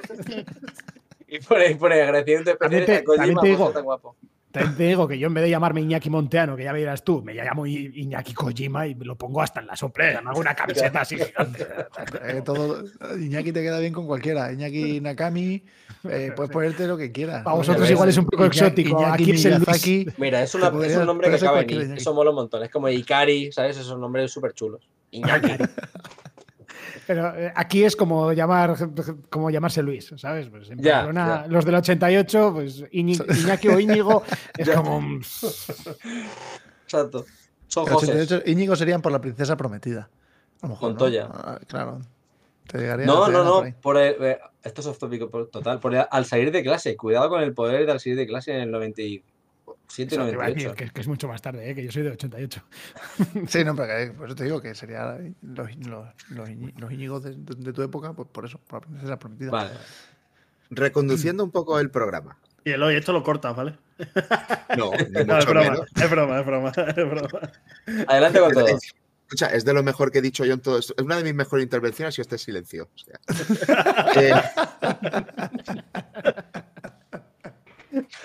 Eh, Entonces, ya, finalmente, ya por, por ir cerrando, ¿vosotros creéis que la liberación de exclusivos es algo que debe preocupar a los usuarios de las consolas y que va a hacer que todo este tingladito que tenemos tanto cariño desaparezca? No, yo voy a. No. Resumen, no. Al, al usuario, ¿por qué? O sea, es que Claro. al usuario, mientras. O sea, lo que yo estaba diciendo con el Game Pass, que al final no lo he dicho, es que creo que han. Perdón por abrir otra vez el melón. Creo que han. han- se han despreocupado de sus exclusivos. Mientras Sony no baje el nivel de sus exclusivos, como si lo sacan calculadoras. A mí me da igual. Pero Como yo quiero que siga el mismo nivel, o es más, espero que esto estén haciendo para coger más pasta para sacarlos aún mejor. Mm, Sí, bueno, yo, yo, a ver, yo lo que creo, a ver, tampoco creo yo que, que- sí que sí que Microsoft ha bajado un poco el acelerador de los exclusivos, la ha liado bastante, pero yo creo que está intentando cuidar ot- otro aspecto de, lo que ellos creen que va a ser el futuro del juego y luego y luego como les sobra la pasta a Microsoft, luego luego intentarán pisar con lo que han comprado, intentarán volver a subir en calidad. Esto es una, una- una percepción propia, ¿eh? pero tardaremos en verlo. Bueno, no, pero está claro porque piensa que si han comprado en un, en dos años apenas han comprado estudios potentes, potentes y, y- y eso no lo compras por nada, por, no lo compras por, por, por tener el titular de que lo has comprado. Piensas sacar mañana, mañana, lo que pasa es que los, los productos tienen un coste de desarrollo enorme, entonces claro, si quieres dar ese golpe sobre la mesa, ¿qué necesitas? ¿Tres, cinco años? O sea, eh, Ya, ahora mismo... no eran, estudios, no eran estudios que estaban parados. O sea, es que a mí me preocupa porque han comprado estudios que ya estaban metidos en sus proyectos y han pasado ya dos, tres, incluso cuatro años desde las primeras compras. Y lo más que ha salido es Halo, sí. que sinceramente yo no soy amante, pero reconozco que era un juegazo, pero creo que Mm. es una saga que está ultra quemada y que no se ha sabido reconvertir. Igual que le está pasando a Gears. Y lo mismo le estaba pasando a God of War, ¿eh? pero se han sabido cambiar. Pero God of War estaba quemada y muerta. Bueno, con lo cual es que cambió, dire- cambió la dirección. Entonces, Hay un- hay elemento que vista, cambió todo. Pero bueno. Hay un elemento que es el elemento que es marketing. opinión mía, ¿eh? O sea, no, no tengo pero la, es la eh, directa. gracias a tu razonamiento de repente he pensado en el marketing, porque el Halo, una de las cosas que no parece que no tuvo o no cojo tanto fue es transmitir a, a- a los posibles futuros compradores a través de un marketing adecuado, que ese Halo Infinite pues eh, tenía unas propiedades que nadie se ha enterado de que tenía. O sea, el Halo fue a nivel marketing un auténtico fracaso. La gente no sabía ni lo que era esto. Entonces, eh, creo que es muy importante cuando hablamos de exclusivos también, eh, mantener, ese, como decíamos, ese, ese ecosistema propio, esa consola propia, que te permite en, un- en una ventana de tiempo hacer un lanzamiento, que el lanzamiento va a ir acompañado de un montón de publicidad. Cuando ese juego luego sale porteado a PC X años después, esa publicidad ya no la tiene. O sea, eh, ha salido el Uncharted y ha con- publicidad. Tienes el boca a boca, tienes el ya he jugado, tienes el mira este juego. O sea, Sí, pero el marketing ya está en cambia, te lo PC, vende solo. Por ejemplo, yo me he enterado hoy, porque teníamos el programa, de que el Horizon estaba en. No, el Horizon, de que el Days Gone estaba en PC. Me he enterado ahora. Y, y pienso, bueno, eh, me hubiera interesado. A lo mejor sí, porque el juego está chulo, pero me hubiera enterado ahora.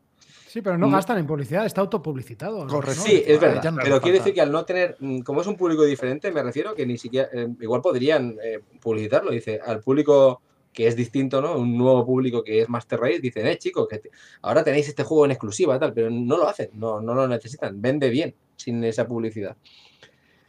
Mm, No sé, yo por ejemplo en el caso de Halo, el, el problema que le vi es que tú te ibas a comprar la Series X de primeras y te venía con la, con la caja del Halo y no había Halo. O sea, No. que esperar un año. O sea, me parece la mayor antipublicidad que puedes hacerte a ti mismo. Eso totalmente. Eso y te luego- mata, te mata el producto. Y, te mata luego producto. creo que Microsoft, a lo largo de los años, se ha, se ha pisado a sí misma, porque no sacaba nada en todo el año y luego, septiembre, octubre y noviembre, te sacaba Halo, Gears y Forza. Me lo he inventado, ¿eh? O sea, sí, pero. La- Para que, o sea, me lo he inventado totalmente, pero o sea, sí. pum, pum, pum. Y dices, no daba tiempo. Cuando Sony saca uno cada cuatro meses, te bombardea, te bombardea. Y vídeo, y trailer, y vídeo de las impresiones del, del tío de la cocina de cómo le ha gustado el Halo. El, el hasta Joder, marquesinas huevo. de los autobuses están Kratos, ¿eh? Así. Sí, Sí, sí, y, sí. y- y contratan aquí el en España el- al, el- al- al cómico Hostia, de turno el y le pintan la cara. Y, Y soy de la Leti, ¿eh? Bueno, dejadme que, haga, dejadme que haga un pequeño ajuste sobre el tema marketing. Pequeño ajuste, no, un pequeño inciso. ¿Quién de aquí no conoce Call of Duty? Yo hasta ¿Vale? mi madre conoce Call of Duty. Bien, Call of Duty, que es un juego ultra conocido, y ahora me diréis, por eso, se ha gastado 200 millones en marketing. Pero claro, pero que. Poco me parece. 200 millones. Y creo que el presupuesto total del juego eran 276. Pero va- va- vámonos al- 76 vámonos al- motor. Pero si nos vamos O sea, al cine, una película en Igual. cine, por ejemplo, por ejemplo, eh, eh, Civil War de Marvel, de eh, eh, Capitán América Civil War, costó 150 millones de euros y alrededor de 100 euros de marketing. Quiere decir que 100 euros, 100 euros, 100 millones más en marketing. O sea, el de marketing era un genio, ¿eh? Genial. Bueno, yo- yo- 100 millones más en marketing, quiere decir, decir, en el mundo de los videojuegos los presupuestos van similar. O sea, que que si, si te gastas el pastizal que cuesta un juego de estos, la- el nivel de promoción, poco Pero- me parece 200, la Pero, verdad. Que, pero que vamos a ver, que no os olvidéis que esto es normal. Que lo decís sí, como sí. si fuera algo raro. Pero lo, No, no, lo- normal, lo... normal es esto. Apple, Apple no, no valen 1.200 euros los móviles porque el móvil valga 1.200 euros. Lo vale la publicidad. Y lo vale la marca. Exacto. no el móvil. Y Samsung Claro. es cuarto de lo mismo, porque cuando consiguió, cuando Samsung consiguió, porque lo has hablado tú antes de Zoilo, cuando Samsung consiguió mm, ponerse a la altura, y no solo ponerse a la altura, pisar a Apple, entonces dijo, y ahora vengo yo. Y ahora te Claro. pongo también yo los 1.200 euros. Y te pongo el marketing. Y te pongo mi marca. Y Samsung vale dinero también por eso. Obviamente tiene muchas más cosas, pero también vale por eso. Pero eso al final pasa con todo. Si tú quieres vender o tú quieres hacer un videojuego y eres un estudio indie, a ti lo primero que te dicen es monetizar y mira a ver de dónde sacas la publicidad y con quién hablas. Y ya está. Y, y luego tendrás que hacer un buen juego, que eso por descontado. Pero ojo, que hay buenos juegos que no se venden por lo que tú dices. No hay publicidad, no hay dinero para eso. Aprovecho para decir ahora que Eloy ha sacado a la palestra el Call of Duty, que la gente de Sony está así, con las orejas, pensando que va a llegar. Microsoft y va a decir, cortamos el Call of Duty en las consolas de, de Sony. Hombre, Y hombre, es estarán que tú eres asustados, Microsoft ¿eh? y no lo harías. Vamos, yo, lo hago el día uno. Yo, Este- pediría- este- yo pediría ¿sabes? royalties. ¿Sabes? Este movimiento es- eh, ha sido buenísimo, ¿eh? Este movimiento, porque eh, Mi- Microsoft, claro, si ahora mismo no hace la fusión con, con Activision Blizzard y se queda por fin el Call of Duty para sí mismos, es porque no le deja la, la comisión de, de- ¿cómo se llama? La, la- Antimonopolio. No le deja. Y para que no le deje, tiene que ponerse de acuerdo con Sony. Pero entonces, como no quiere ponerse de acuerdo con Sony, ha, ha llegado el momento que me parece mágico, que es ponerse de acuerdo con Nintendo. Y decirle a Nintendo, 10 años te doy el Call of Duty para ti. No te Pero preocupes, es que amigo". yo, ve- ¿Pero yo veo capaz, yo veo capaz no a Phil Spencer, veo capaz a Phil Spencer de llegar y decir, mira, no me es rentable, pero escucha, Sony, el Call of Duty. Aquí, lo veo capaz, porque ese tío es así. La verdad que Sí, pero no le dejan, no le dejan. Es un- No no le le dejan. no le está, en- está en contra de todo el mundo. ¿eh? Google No, también estaba en al- contra, muy, muy temeroso. Él es la Eh, cara de. Apple también. de- bueno, Apple de se mantuvo un poco al margen, pero vamos, no, no le van a dejar. La Comisión Europea está investigando ya también. Eso no, eso está complicado. Yo creo que sí que la va a comprar, En, en monopolio. Sí, sí, lo harán, lo harán, lo harán, pero no, no bajo las condiciones de, de cortar grifos probablemente. Si es que realmente Microsoft puede ir y decir, oye, mira, Sony, ¿cuánto quieres? Y ya está. Claro. Claro, De hecho, no sé dónde de escuché, hecho- en qué podcast escuché, y, y tenía toda razón. O le veí un Twitter a uno de los oyentes, el marroquero, alguna cosa así, que consume mucho podcast. Y decía, no sé para qué está gastándose tanto dinero en, en comprar estudios, si podría ir comprar Sony y le saldría más barato. Pero él no quiere. Pero no te, a ti no te interesa no tener competencia. No, no, Como supuesto, compañía que no te podría- interesa. no pueden, no pueden hacerlo, pero que. No, pero, pero aunque hicieran una OPA hostil y pudieran hacerlo, aunque ellos pudieran decir compro Sony y solo saco una consola universal, ¿para qué? Si ya hemos visto que eso no funciona. O sea, ellos saben que no, no pueden vivir de eso. Ellos pueden fin, vivir de pisar al, al- al- al rival, de decir mi consola final- es más grande, mejor, es más fuerte. O sea, yo necesito a alguien con quien compararme, porque si yo soy lo único que hay, porque yo tengo Pero- el PC y yo tengo mm, la, la consola, yo no tengo dónde compararme. Entonces Pero tengo, ya- tengo que decir que ya hemos vivido esa época. La, época en la que no tenías dónde compararte porque eras lo más grande que había. Ya la hemos vivido. Quiero decir, que- siempre ha habido competencia, pero ha habido a veces épocas en las que uno estaba claramente superior y no había comparación por al lado, ¿no? Y yo creo que el- e- esa situación a la compañía que está arriba le viene súper bien. Sea, si Microsoft pudi- quisi- pudiera, hiciera quisiera comprar Sony y así se acaba la guerra de las consolas y tiene Sony ya, y ya está, la verdad que, que- que Microsoft viviría bien. A nosotros a lo mejor nos perjudicaría como, como usuarios, porque creo que la competencia es buena para, para, para diversificar productos y para que encontremos estas iniciativas. Pero yo creo que Microsoft viviría estupendamente, la verdad. Dejadme que os deje con una reflexión. A lo mejor es interesante la ilusión de libertad. Cuando la jugada interesante que hizo Microsoft en su día fue comprar acciones de Apple. Y Apple comprar acciones de Microsoft. Cada vez que tú compras un, un Mac para no pagarle a Windows, estás dándole dinero a Windows. Cada vez que tú compras Windows para no darle dinero a Mac, le estás dando dinero a Mac.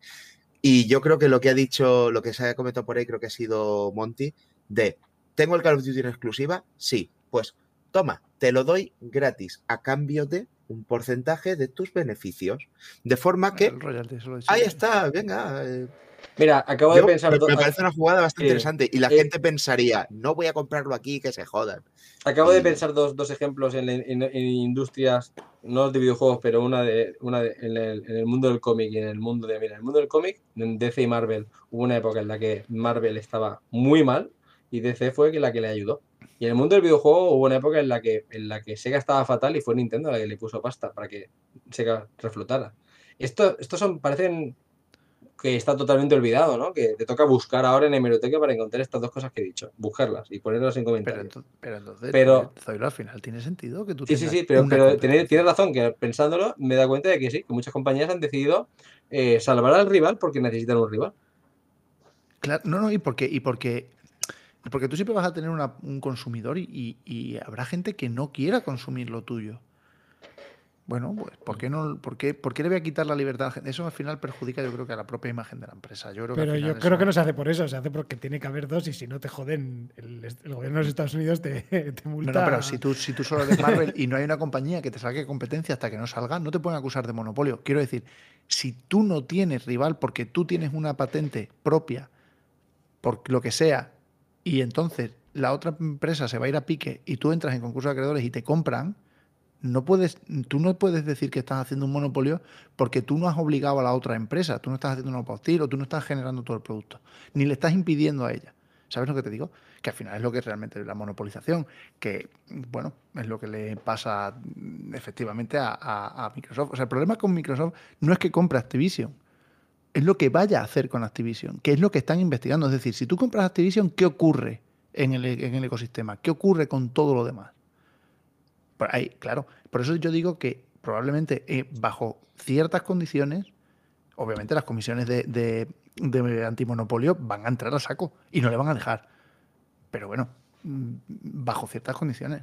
Si, si muriera, si, si, si Sony muere, nadie puede decirle a Microsoft, oiga, es que usted está monopolizando. No, perdón, es que, es que Sony murió. No es que yo la matara, no- Nintendo es que todavía. Sony murió. Está Nintendo. Por, por eso creo que ahora mismo, como es la tercera, la tercera gente en juego, por eso están diciendo, vamos a ver si nos juntamos con Nintendo y conseguimos superar eh, la- las, eh, las trabas que nos está poniendo la comisión. Y ya está. Para, simplemente es por eso. Eh, pero te digo que eso hubo, hubo. Está por ahí el documento, lo tengo yo por ahí todavía. El documento de, el formulario de, pregunta que se hizo el gobierno brasileño, porque el Brasil tiene una política muy agresiva con, con los monopolios, muy agresiva, muy, antimonopol, muy antimonopolio. Y de hecho fueron los primeros que, que se lanzaron a la investigación de Microsoft precisamente por las compras, ¿no?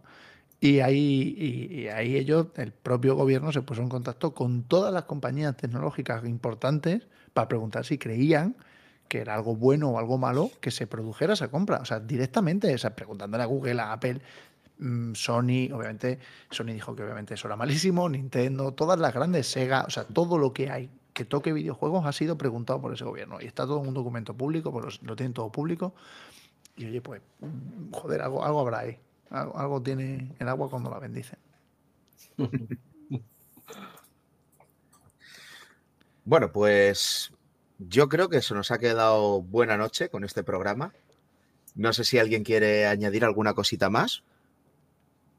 Creo que Yo quedó que si me abres el micro me estoy aquí esta mañana, pero eh, vamos. da igual. Mira, me, me quedan como dudas abiertas en el aire. Hemos hablado, no hemos hablado de Stadia porque mu- murió, pero, pero todo lo que podía significar ese proyecto en principio que no fue. Se me, se me ocurre también eh, el tema de, de- de la, de la apertura. Todavía no hemos hablado un poco de, una, de un efecto que igual sí que podemos un poco hablar a este y cerrarlo, que es que los juegos valen cada vez más caros y quizás este- estos movimientos también están eh, provocados porque un juego vale cada vez más de producir y necesitas rentabilizarlo más que antes, ¿no? Quizás también eso influye. Jolín, es que eso es súper injusto también. Porque vale, sí, eh, vale más hacer el juego. ¿Me lo estás diciendo, me lo está diciendo Rockstar?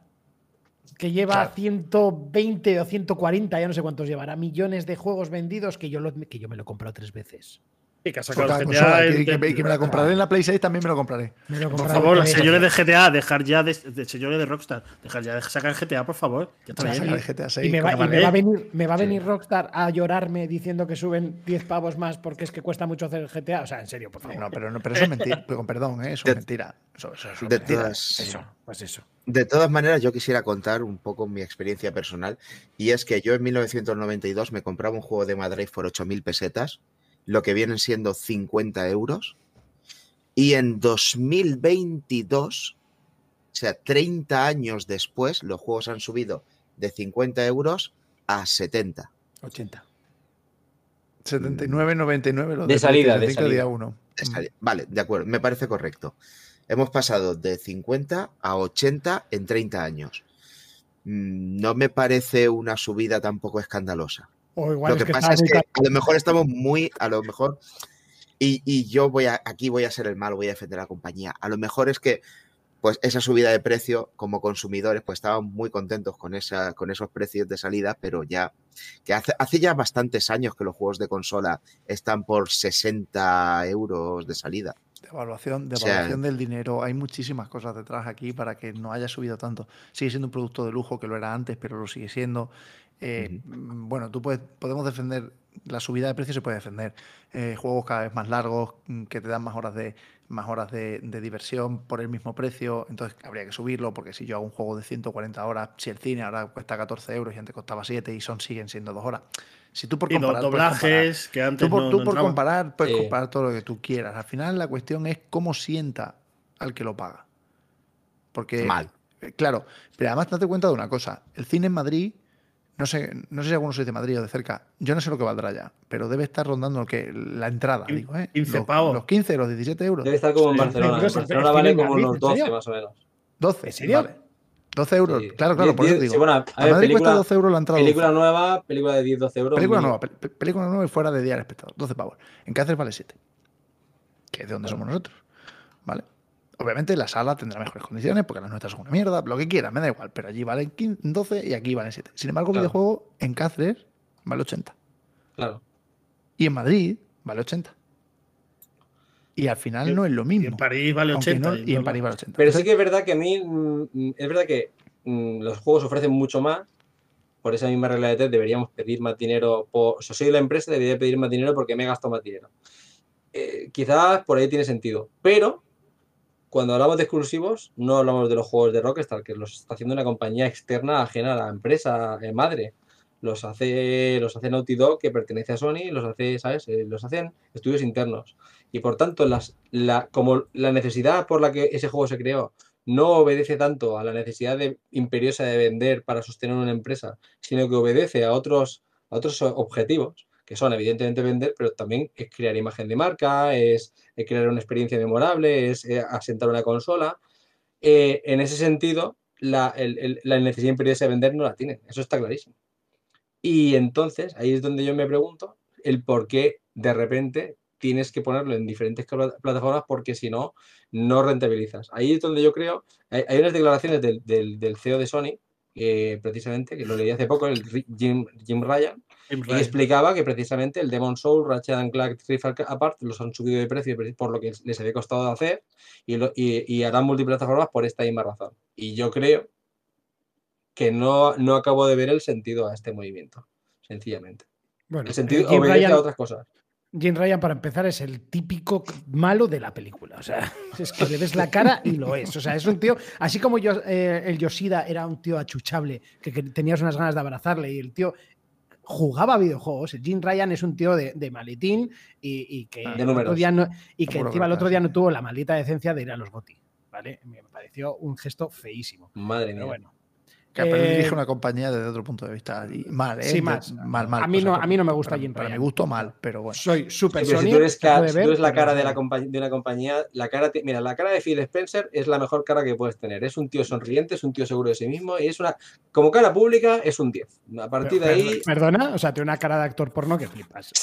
bueno, sí, Mucho mejor, Vale, Eso pero- no es Decirme que no, decirme que no, si tiene la sonrisita ahí de Sí, lateral sí. que parece que va a Tiene, decir. no, venga, no, chiquita, vale, tiene, eh, tiene- cara de momento, abusón, momento, espera, del abusón del instituto, el que te molestaba en el instituto y te metía en, en- en las taquillas del ISTE. Tiene cara de ese pavos que te, se- que te mira por encima del hombro. Es que encima, aparte, cada día está más mamado de arriba, o sea, Sí, solo de arriba. Pero lo que quiero decir es que esa seguridad, si, digamos que es en la cara de una empresa, eh, tú quieres, tú, si, si tú quieres formar parte de una empresa, te gustaría estar del lado del, mm, digamos, acompañando al, al caballo ganador. A menos que tengas el, espíritu de ir con los outsiders, ¿no? Pero él parece, él parece externamente muy seguro de sí mismo. Y esa, esa imagen de seguridad, esa imagen de confianza, esa imagen de da igual lo que sea la, lo que sea la competencia. Hasta voy y le felicito, porque yo tengo la cara sonriente de que lo mío es mejor. Y luego tiene que, que- ser un cabrón, tiene que ser un cabronazo ese tío. Claro, yo creo que Phil Spencer- todos, pero bueno. Un saludo, un saludo a Phil Spencer, que sabemos que no lo escucha.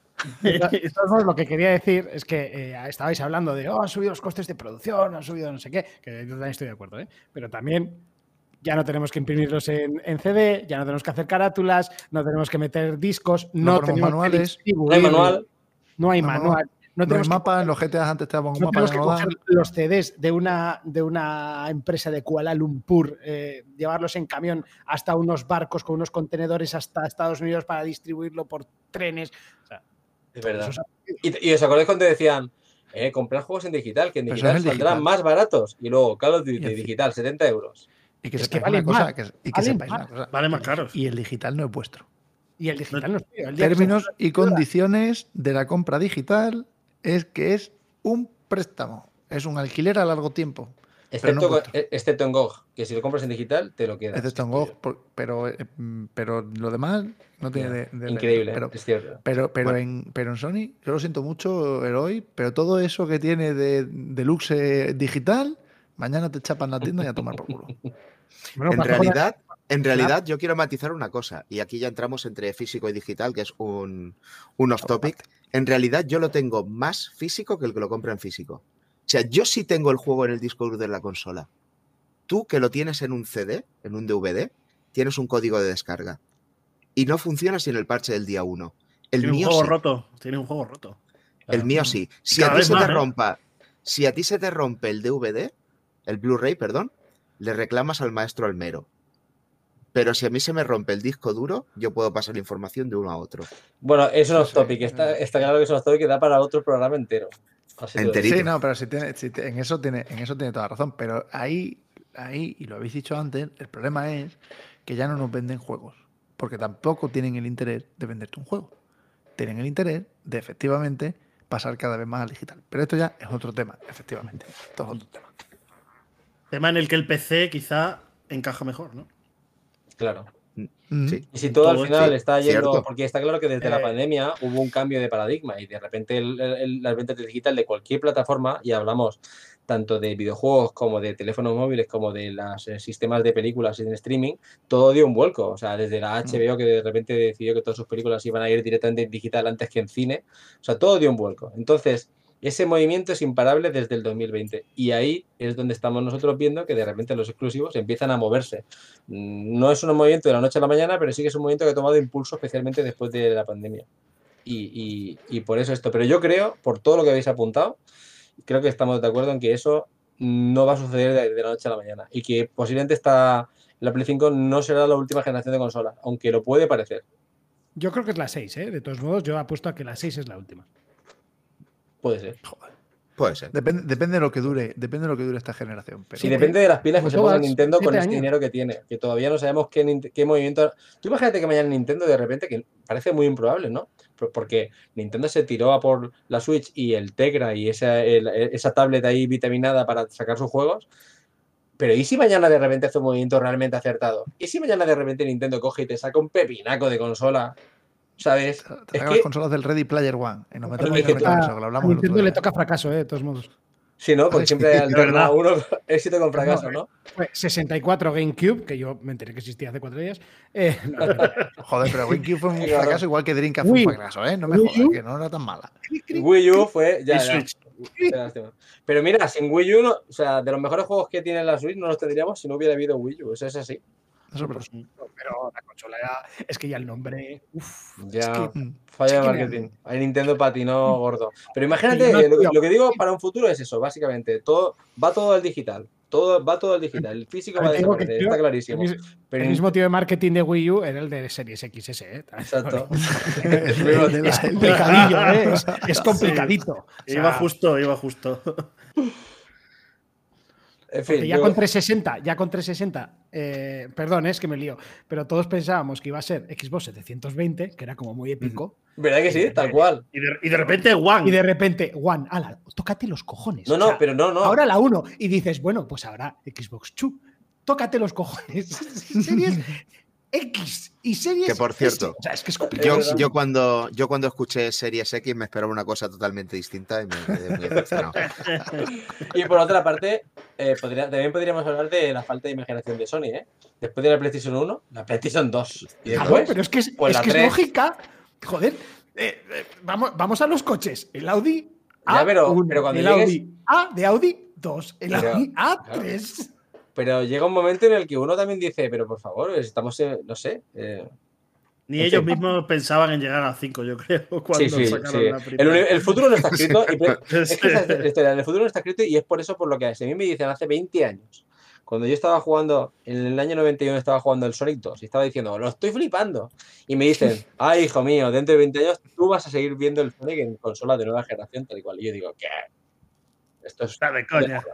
Es como si Pues te no ver no, el es- Sonic dentro de 20 años. lo pongo, Sí. lo lo pongo en la mesa ahora mismo. Es como si os digo a vosotros que dentro de 20 años vais a jugar al Horizon 16. Y, y- y decir, mira, no.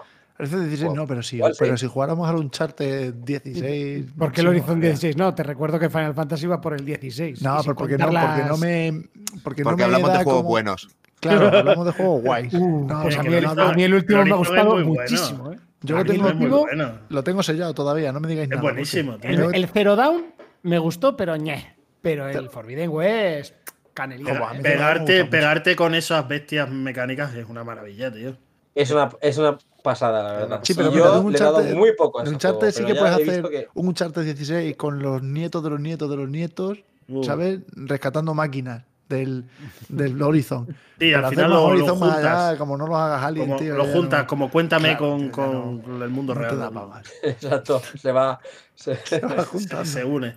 en fin. Bueno, Bueno, ahora el Pues Final Fantasy este raro de, de Team Ninja, ¿no? Que ha juntado, El, el- ha hecho el- que se junten todos. ¿Cómo se llama? No, nadie sabe cómo sí. se llama esa mierda. O sea, no, no- nadie, a nadie le interesa. que como en el Elden Ring un poco, ¿no? O sea, que hacen un poco soul, intentan hacer un poco soul y tal. Yo, yo es que así ya, para cerrar, creo que los japoneses como tal se han quedado muy atrás en, en el tema de videojuegos, se han quedado muy anticuados. Y, y es que ves a Square Enix intentar correr, pero que no llega. Es como... Sí. Y, va- y vamos a ver con Final. Fantasy XVI, que yo soy un fanático y el 15 me gustó mucho, ¿eh? Y el 7 Remake me encantó.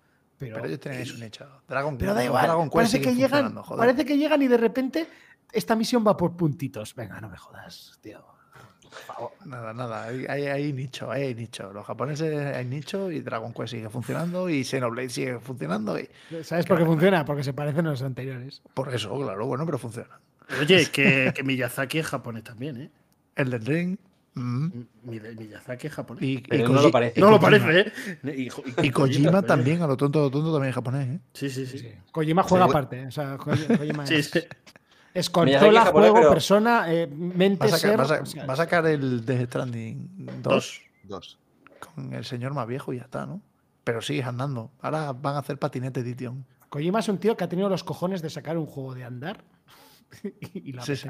Porque el juego Y le ha salido bien. Le ha salido sí, bien. sí. Que es lo peor. Porque- lo peor es que el juego, el juego está de puta madre, que es lo peor. tiene una Y mente era, que es- era que va- exclusivo, ¿no? Exclusivo temporal. Era exclusivo eh, temporal. Temporal. Temporal. Igual como Tomb Raider. Rise of the Tomb Raider era Sí. exclusivo temporal. Mm, El GTA 4, el 4, ¿os acordáis del 4? Sí. El 4 mm, era, era, si lo compras en Xbox tendrás el primer DLC mm, en exclusiva, que lo, lo tuvieron en el balado de Gay Tony. Pero no es, no es Eh, lo mismo. O sea, el juego de Kojima es de Kojima Productions, que es un estudio totalmente independiente, que Sony le ha, la- la ha financiado el proyecto. Entonces el proyecto es suyo y el juego es suyo. Y lo saca en PC para rentabilizarlo. Pero el- Claro. el, juego, pero eh, Kojima Productions, como si quiere sacar un juego ahora para Casio. O sea, es da igual. Vale, vale, vale. Yo pensaba que, que el juego no era, su- que no era de exclusivo de Sony. No, no, el, Sí que lo el es. juego lo Vale, es, vale. es la IP, pero el, el estudio Sí, no. la IP. Es como Bayonetta, que la IP la tiene Nintendo exacto, ahora. exacto, exactamente lo mismo que Bayon- que Bayonetta. Y Bueno, ya gente, voy a aprovechar Bueno. este silencio para cerrar el programa. Parece que no, pero llevamos casi dos horas. Hola. Joder. Increíble. Bueno, es Sí, sí, a ver, ¿no? el tiempo, el tiempo vuela cuando, cuando estás entre amigos y te lo pasas bien. Claro. Claro, muy bueno esto. Increíble. Y, y nada, pues yo creo que tenemos que ir cerrando ya. No sé si alguien quiere añadir alguna cosa más. No, yo agradeceros Yo- este ratito, la verdad que, joder, dos horas. Ha sido impresionante. Al fin y al cabo, mm, es la primera vez que interactuamos juntos y está la mar de a gusto, o sea que ole por vosotros. Gracias.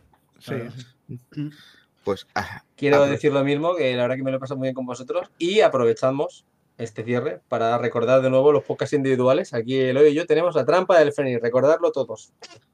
Monty tiene su podcast Sí, For yo, Players. yo tengo For Players, pero antes quiero decir que en Pamplona el estreno de Avatar está a 9.20, ¿vale? Para que sepáis. Eh, Pero, pero eso, eso va con va con vino o sin vino. ¿Cómo va, cómo no, va el no. estreno? eh, o sea, Pamplona, que es de las ciudades más caras de España, pero bueno, en el cine vamos más baratos que vosotros. Y, Vaya, vaya. Y eso, que nos podemos escuchar en 4Players los viernes, que en, en directo a las 11 en Twitch y después en Evox, como siempre, canales habituales 4 Players. Vale, es, muy- es lógico. For, for players de, para ti, jugador. ¿No? De, ju- de jugadores para jugadores. Eso es. eso. Sí, al principio estaba muy bien con eslogan, de hecho el, el, el email era un juego de palabras. eh, Bueno, nah, al final se Claro. quedan 4Players y ya está. ¿Ves, Ramón? Hay que, hay que simplificar, joder. Hay que simplificar. Nosotros no simplificamos, somos 3 for All. Tenemos el formato café, que es un formato corto, co- variado, y luego el nuevo 3 for All Games, en el que hablamos de exclusiva, en exclusiva de- del mundo de los videojuegos. Y, y nada. Encantado. de haber Encantado estado en esta, en esta charla sesión velada con vosotros, que me lo he pasado súper bien. Y atentos a la siguiente iniciativa podcast. Eso iba a deciros. Recomendamos Pokémon desde aquí, toda la iniciativa, todos los Que al podcasts. fin y al cabo son los que nos han juntado. Ole, ole. Y, y los que nos pagan. Sí. Eso, eso Solo te no. pagan a ti. ¿A que te pagan? tú Los que nos pagan, eres el de la radio. A ti es que te la A, a mí, a mí me pagan el doble que a vosotros, seguro. Seguro. Sí.